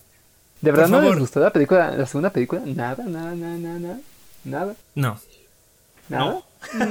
No, No. no, eh, quiero que lo, que lo digamos los tres al mismo tiempo. Mm, No. No. no. No, no, no. No Una, va a suceder. Una, Una, dos, dos, tres. tres. no. No. Ah, bueno, Ahí está, ahí está. No, no rescato creo, nada. creo que no, no les rescato gustó, nada. ¿eh? Creo que no les gustó. Algo me dice. ¿Por qué? Que no me. Tan mala es. Es tan que es- mala la Mira, tú, tú Güey, la eres? primera tampoco es una obra maestra, ¿eh? O sea, perdón por muchos, muchos fans, pero. la Cállate, película cállate, cállate. La, No, la- no, la yo- yo estoy- y, me, gu- y me gusta por la nostalgia. Yo estoy de acuerdo Pero con si Hapsi. analizas la película, tampoco es la gran maravilla, Que te ¿sabes? vamos a y luego llega esto, o sea, tener un nivel mucho más bajo que la primera, porque está muy, muy abajo de la primera, está muy cabrón. No, güey, la segunda película es malísima, güey, malísima. Creo que Antonio Banderas, a Chile espero que hayas recibido chingos de dinero por eso, por haberte humillado de esa forma, carnal. Porque te mamaste, güey, te mamaste. Sí, sí, sí, sí, sí, sí, no, no hay más que decir. Creo que Sí, esa opinión la comparto con Hapsi y no voy a decir más sobre esa segunda película que es horrenda. No, no, no, desde la narrativa hasta las actuaciones, eh, todo, todo, todo. Narrativa, eh, trama, de animación, eh, desarrollo de personajes. Eh, es mala. Marco, eh, perdóname, es mala. Sí, y a, mí, a mí un tipo de animación que me, que me molesta, un tipo de animación que me molesta, es como ese, el que ocuparon los- en el delfín, güey. Ese tipo de animación me molesta a mí mucho, no me gusta, no es de mi ¿Stop agrado. motion? No. Sí, no, es que no es stop motion, es como. Es que no sé cómo se llame, pero ese es el como tipo de recortes que como que se mueven. No sé cómo se llame, güey, pero me, me ¿Stop molesta, motion? me ¿Stop molesta, me molesta, no me gusta, no es de mi agrado en lo absoluto. Vale, vale, vale. Creo que el personaje más rescatable de ahí, de esta segunda película, es el delfín, que aparece como dos veces y ya. O sea, pero aún así a mí no me ese- gusta. Aún así a mí no me gusta. No, no, yo rescato el personaje, porque algo tenemos que rescatar de eso. O sea, Marco, tú, eh, a ti si te gusta la película, ¿tú qué, qué nos puedes decir? Eh, pues la verdad es que es distinta. Eh, no pone, bueno, si soy sincero, no pone algo nuevo, no pone cosas nuevas, La pero es distinta a los episodios. Es distinta a los episodios. Ok. La, la parte. Y ya. es- Esa sí tienen razón. Creo que me decepcionó mucho la parte de live action porque la promocionaron tanto como con esa parte de live action y al final. como tres cuartas partes de la película fue un episodio normal y ya la cuarta parte restante fue lo que se veía siempre en los trailers, ¿no? En los artículos promocionales. Entonces, esa parte sí me decepcionó. Pero no da odio, o sea, no, no da odio. tampoco estoy diciendo que sea octava maravilla, pero no la odio. Es una película. La segunda Así es, película. así es, bueno. Y además, te- tengo que decirles algo. eh, gracias al éxito financiero, porque esa película creo, creo que recaudó más que la primera. Esa película fue la que impulsó a crear la novena y décima temporada, las, novenas- las temporadas en las que Stephen Hillenburg regresa. Sí, sí, sí, así, Sí. ese es el dato, ese es el dato que tenemos. Y pues a ver, Ian, tú. Pues yo creo que. eh, de- después de esta segunda película, eh, yo creo que no se van a jugar tanto a hacer cosas tan diferentes como dice Marco. Para esta tercera. Igual no, no, yo no, en lo personal no espero con ansias esta tercera película. No. La voy a ver, sí, sí, definitivamente la voy a ver. Por lo importante que representa Bob Esponja en mi vida. Pero, dude, no espero que sea la maravilla del mundo, ¿sabes? O sea. Tampoco espero que. Espero que no sea tan mala. O sea, sí espero algo. Espero que no sea tan mala. O sea, solamente voy a ir con esa idea. Que no sea pésima. Que, por ejemplo, ocupen bien a Keanu Reeves. Porque bien tú lo dijiste. Eh, hay veces que no respetan a los personajes invitados. Y. Dude, o sea, han invitado buenos, buenos actores. Han invitado muy buenos actores como para que no les tengan el respeto adecuado. A, di- a diferen- con excepción de David Hasselhoff. Yo creo que su aparición en la primera película, por muy burda que haya sido, por muy tonta que haya Es sido, respetable. fue- es respetable y es adecuada, ¿sabes? O sea, no, no cae en lo estúpido. Cae en lo tonto, sí, cae en lo bobo, sí. Pero funciona, Pero funciona no con la película. tampoco. No, no humilla tampoco. Sí, no, no lo hace. Y Sí, es- sí, a diferencia de aquí con Antonio Banderas, como bien lo refería Hapsi, o sea, ahí sí es una verdadera mamada, o sea. Sí, no, carnal, espero que sí te hayan dado un buen varo por eso. porque- Ojalá, mira, ya de mínimo, o sea, Sí, por favor. Si te, si te respetas, si la dignidad te queda un poco, eh, pues sí, por lo menos unos varios millones. Sí, sí, sí, pero... claro que sí. y, y tomando este comentario eh, que mencioné... No pues menos de lo que cobra Iron Man, ¿eh? Mínimo Ah, sí, eso. Sí, sí. Oye, sí, oye, no mames. Habría que investigar cuánto ganó, ¿eh? O sea, porque sí me, sí me genera la intriga. Pero bueno, Mira, más, más o menos la película, más o menos la película ganó, si no estoy mal, entre 630 a 630 635 millones de dólares. Entonces, mira, que rebas- rebasó muchos, este, muchos estrenos de esa semana. Entonces fue prometedor. Es una gran cifra. No sé ustedes, Sí, pero sí. ahí la cifra pues no miente. ok. Sí, digo, también aquí en Latinoamérica, pues eh, vendieron la idea de los este los influencers, bueno, los youtubers que se, que se unieron para el doblaje de la segunda película, Mm. ¿no? De, de- Sí, sí, sí. que Sí, son sí, los, eso también es los ¿no? Y todos ellos. y- Eso de, de los de los influencers que están tomando el papel de doblaje, híjole, güey, yo creo que quiero tocarlo en, en un siguiente episodio porque, güey, qué bárbaro, qué, qué monstruosidad, qué estupidez humana es hacer eso. Pero bueno, eso es, eso es tema de otro, de otro episodio que hablaremos eventualmente. Pero, dude, qué, qué asco. No, estoy, No vamos a hablar estoy de parte porque qué asco. de acuerdo contigo, Jan. Muy buen tema. Pero bueno, es- espero que menos en esta tercera película le tengan respeto a Keanu Reeves porque yo creo que el año pasado de Keanu Reeves fue su mejor año de la vida. Yo creo que tuvo mucho apoyo de parte de la gente. ¿Quién sabe cómo ¿Y va a ser volverá? este año? Quizá ya no vuelva. No, pues de hecho creo que van a hacerle su día de Keanu Reeves, ¿no? Que van a estrenar Matrix 4 y Johnny Wick 4 el mismo día. Sí, ya viene. Te digo que la nostalgia es un recurso tan poderoso, tan poderoso, pero mal usado. Aguas, productores que nos están escuchando en Hollywood. Ya, por favor. Porque nos escuchan un chingo Porque- de productores en Hollywood. Claro que sí, sí, sí, mira, ya, por favor, paren. Paren. Por paren. favor. Stop it. Mensaje Please. para nuestros tres espectadores. Mi novia, mi No, cuenta oye. falsa y yo. Lo peor del caso es que podría ser cierto, Marco. Puede ser Vale. cierto. Lo peor puede de ser caso es que, es que esas 200 personas que según escuchan, puede que sea yo en cuentas falsas. Eh, Puede en que sean loop. nuestros niños chinos güey, explotados. No, no, no, tra- tranquilos, tranquilos, Si no- calma. Luego en el futuro Si no se crean decir, tres cuentas falsas hoy, no comen. en el futuro podrán decir quién es el espectador número 46.853 y todos. Pero, menuda referencia. Oh. Menuda referencia. Vaya. Menuda chicos. referencia, sí, vaya, vaya. Chicos, Muy chicos, chicos, lamento ser portador de malas noticias, pero hemos llegado al final. Me, Ah. me parece mucho como a, a las pistas de Blue. Ah, ya llegó anunciando su canción y gritó con una emoción. ¿Qué gritó? correo. Exactamente, sí. Eres el portador de las malas noticias. El portador de las malas. Ian el correo. Ay, no. No, ¿Cómo, no, se no. llama, ¿Cómo se llama el cartero del Chavo del 8? No, ¿Jaimito? Jaimito, Jaimito. me pueden llamarme Jaimito de aquí en adelante, chicos. No me quejo.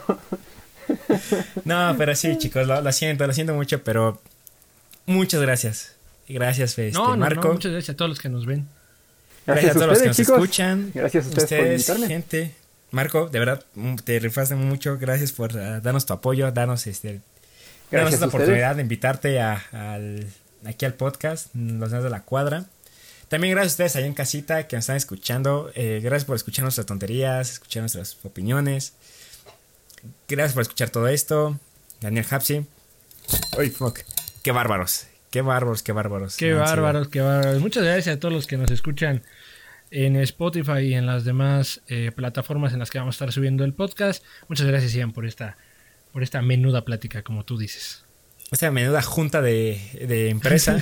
De ideas, ¿no? Lluvia de de ideas. Fue una firma de boletas. Fue una firma de boletas, así como que, a ver, tú seis. A ver, en, la, en esta lista tenemos lo que vamos a hacer el día de hoy, mamitas. Mamita. y bueno, Bob Esponja fuera del agua, este, cero. M- menos dos. Es más, me debes tres puntos para el año que viene. Sí, señora, lo señora mamá de, eh, de película 2 de Bob Esponja. La veo, fue- des- la veo después de clases. Oiga, mamita, mamita de Bob Esponja, si me permite, terminando la junta, si la molesto con que se quede, por favor. Unas tres horas, porque al chile tenemos que decirle. ¿eh? Porque la verdad es que ando bien hambriento, ¿no? no, No, pero no, no, no, no. ya por último, gente allá en casita, gracias por su apoyo en, el, en nuestro episodio piloto, el episodio cero de Eres Villanos Chafas.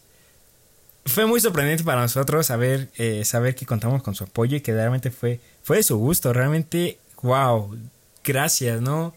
No creímos que íbamos a tener tanto apoyo. O sea, sabíamos que nos iban a- sabíamos que había gente que nos estaba respaldando desde antes de iniciar el proyecto.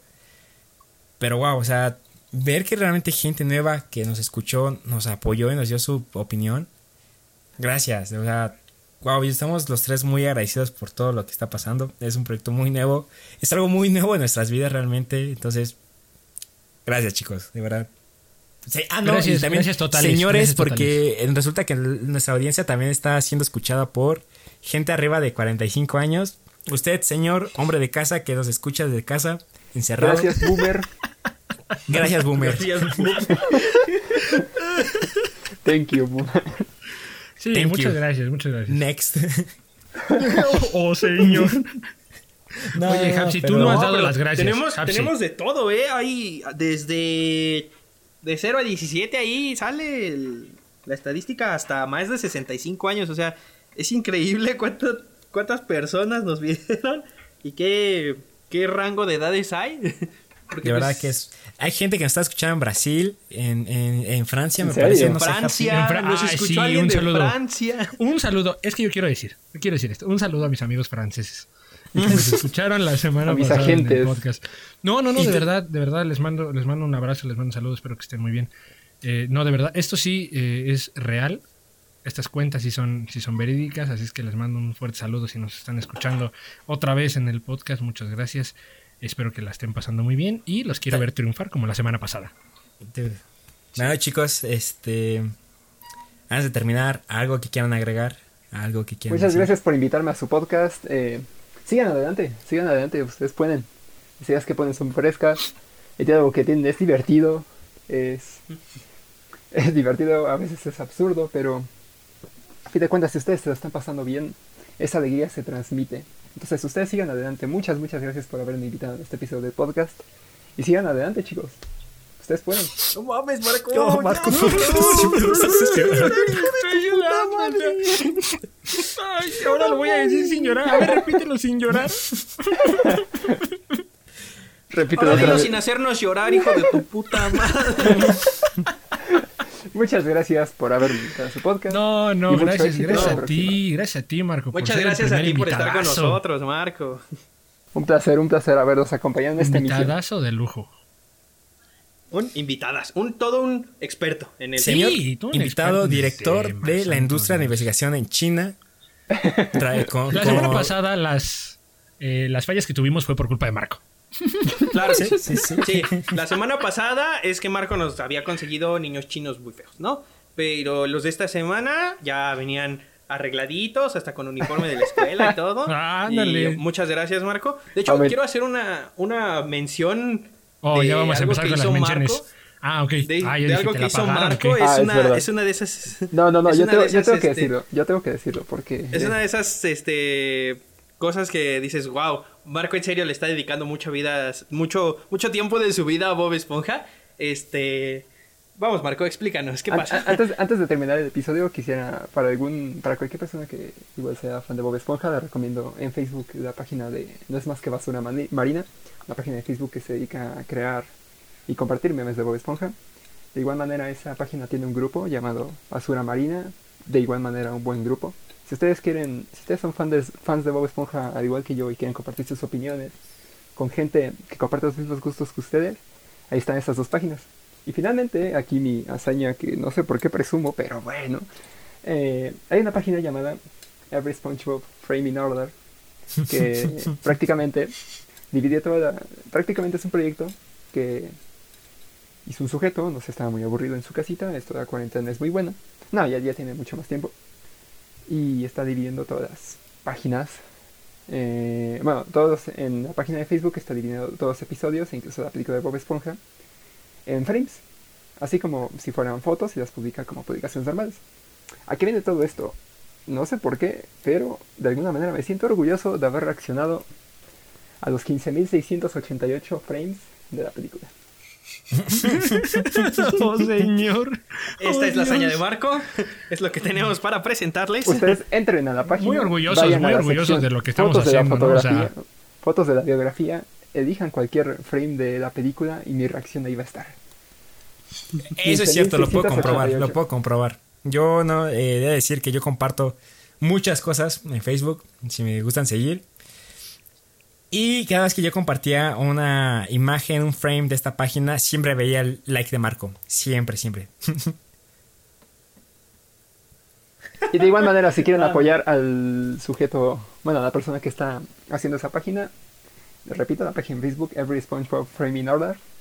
Muy recomendable, si son tan fanáticos como yo. Y creo que eso es todo. No, nadie está tan enfermo como tú, Marco. yo ya no diría, tienes problemas. yo no diría Deberías yo diría checar. Fanati- fanatismo. Espero. Sí, sí, sí. Bueno, Chicos, Nada más ¿Qué- que decir. Muchas Esto ha gracias. sido ¿Qué pasa, todo. amigo? Ah, eh, Ya, nos esperamos vamos. verlos en el siguiente episodio, que también va a ser un tema muy, muy interesante. Estén muy atentos cuando salga. Y sin más por el momento, gracias. Que tengan un muy buen día, mañana, noche, madrugada. eh, no sé qué otra hora pueda haber. Tengan un buen día. Hasta luego, chicos. antes de terminar, conozco Oh, un lugar Jesús. mágico, lleno de cosas mágicas, lleno de encantos mágicos. Dentro de casa, dentro de casa, dentro de casa. Ahora tu estrofa, centavo.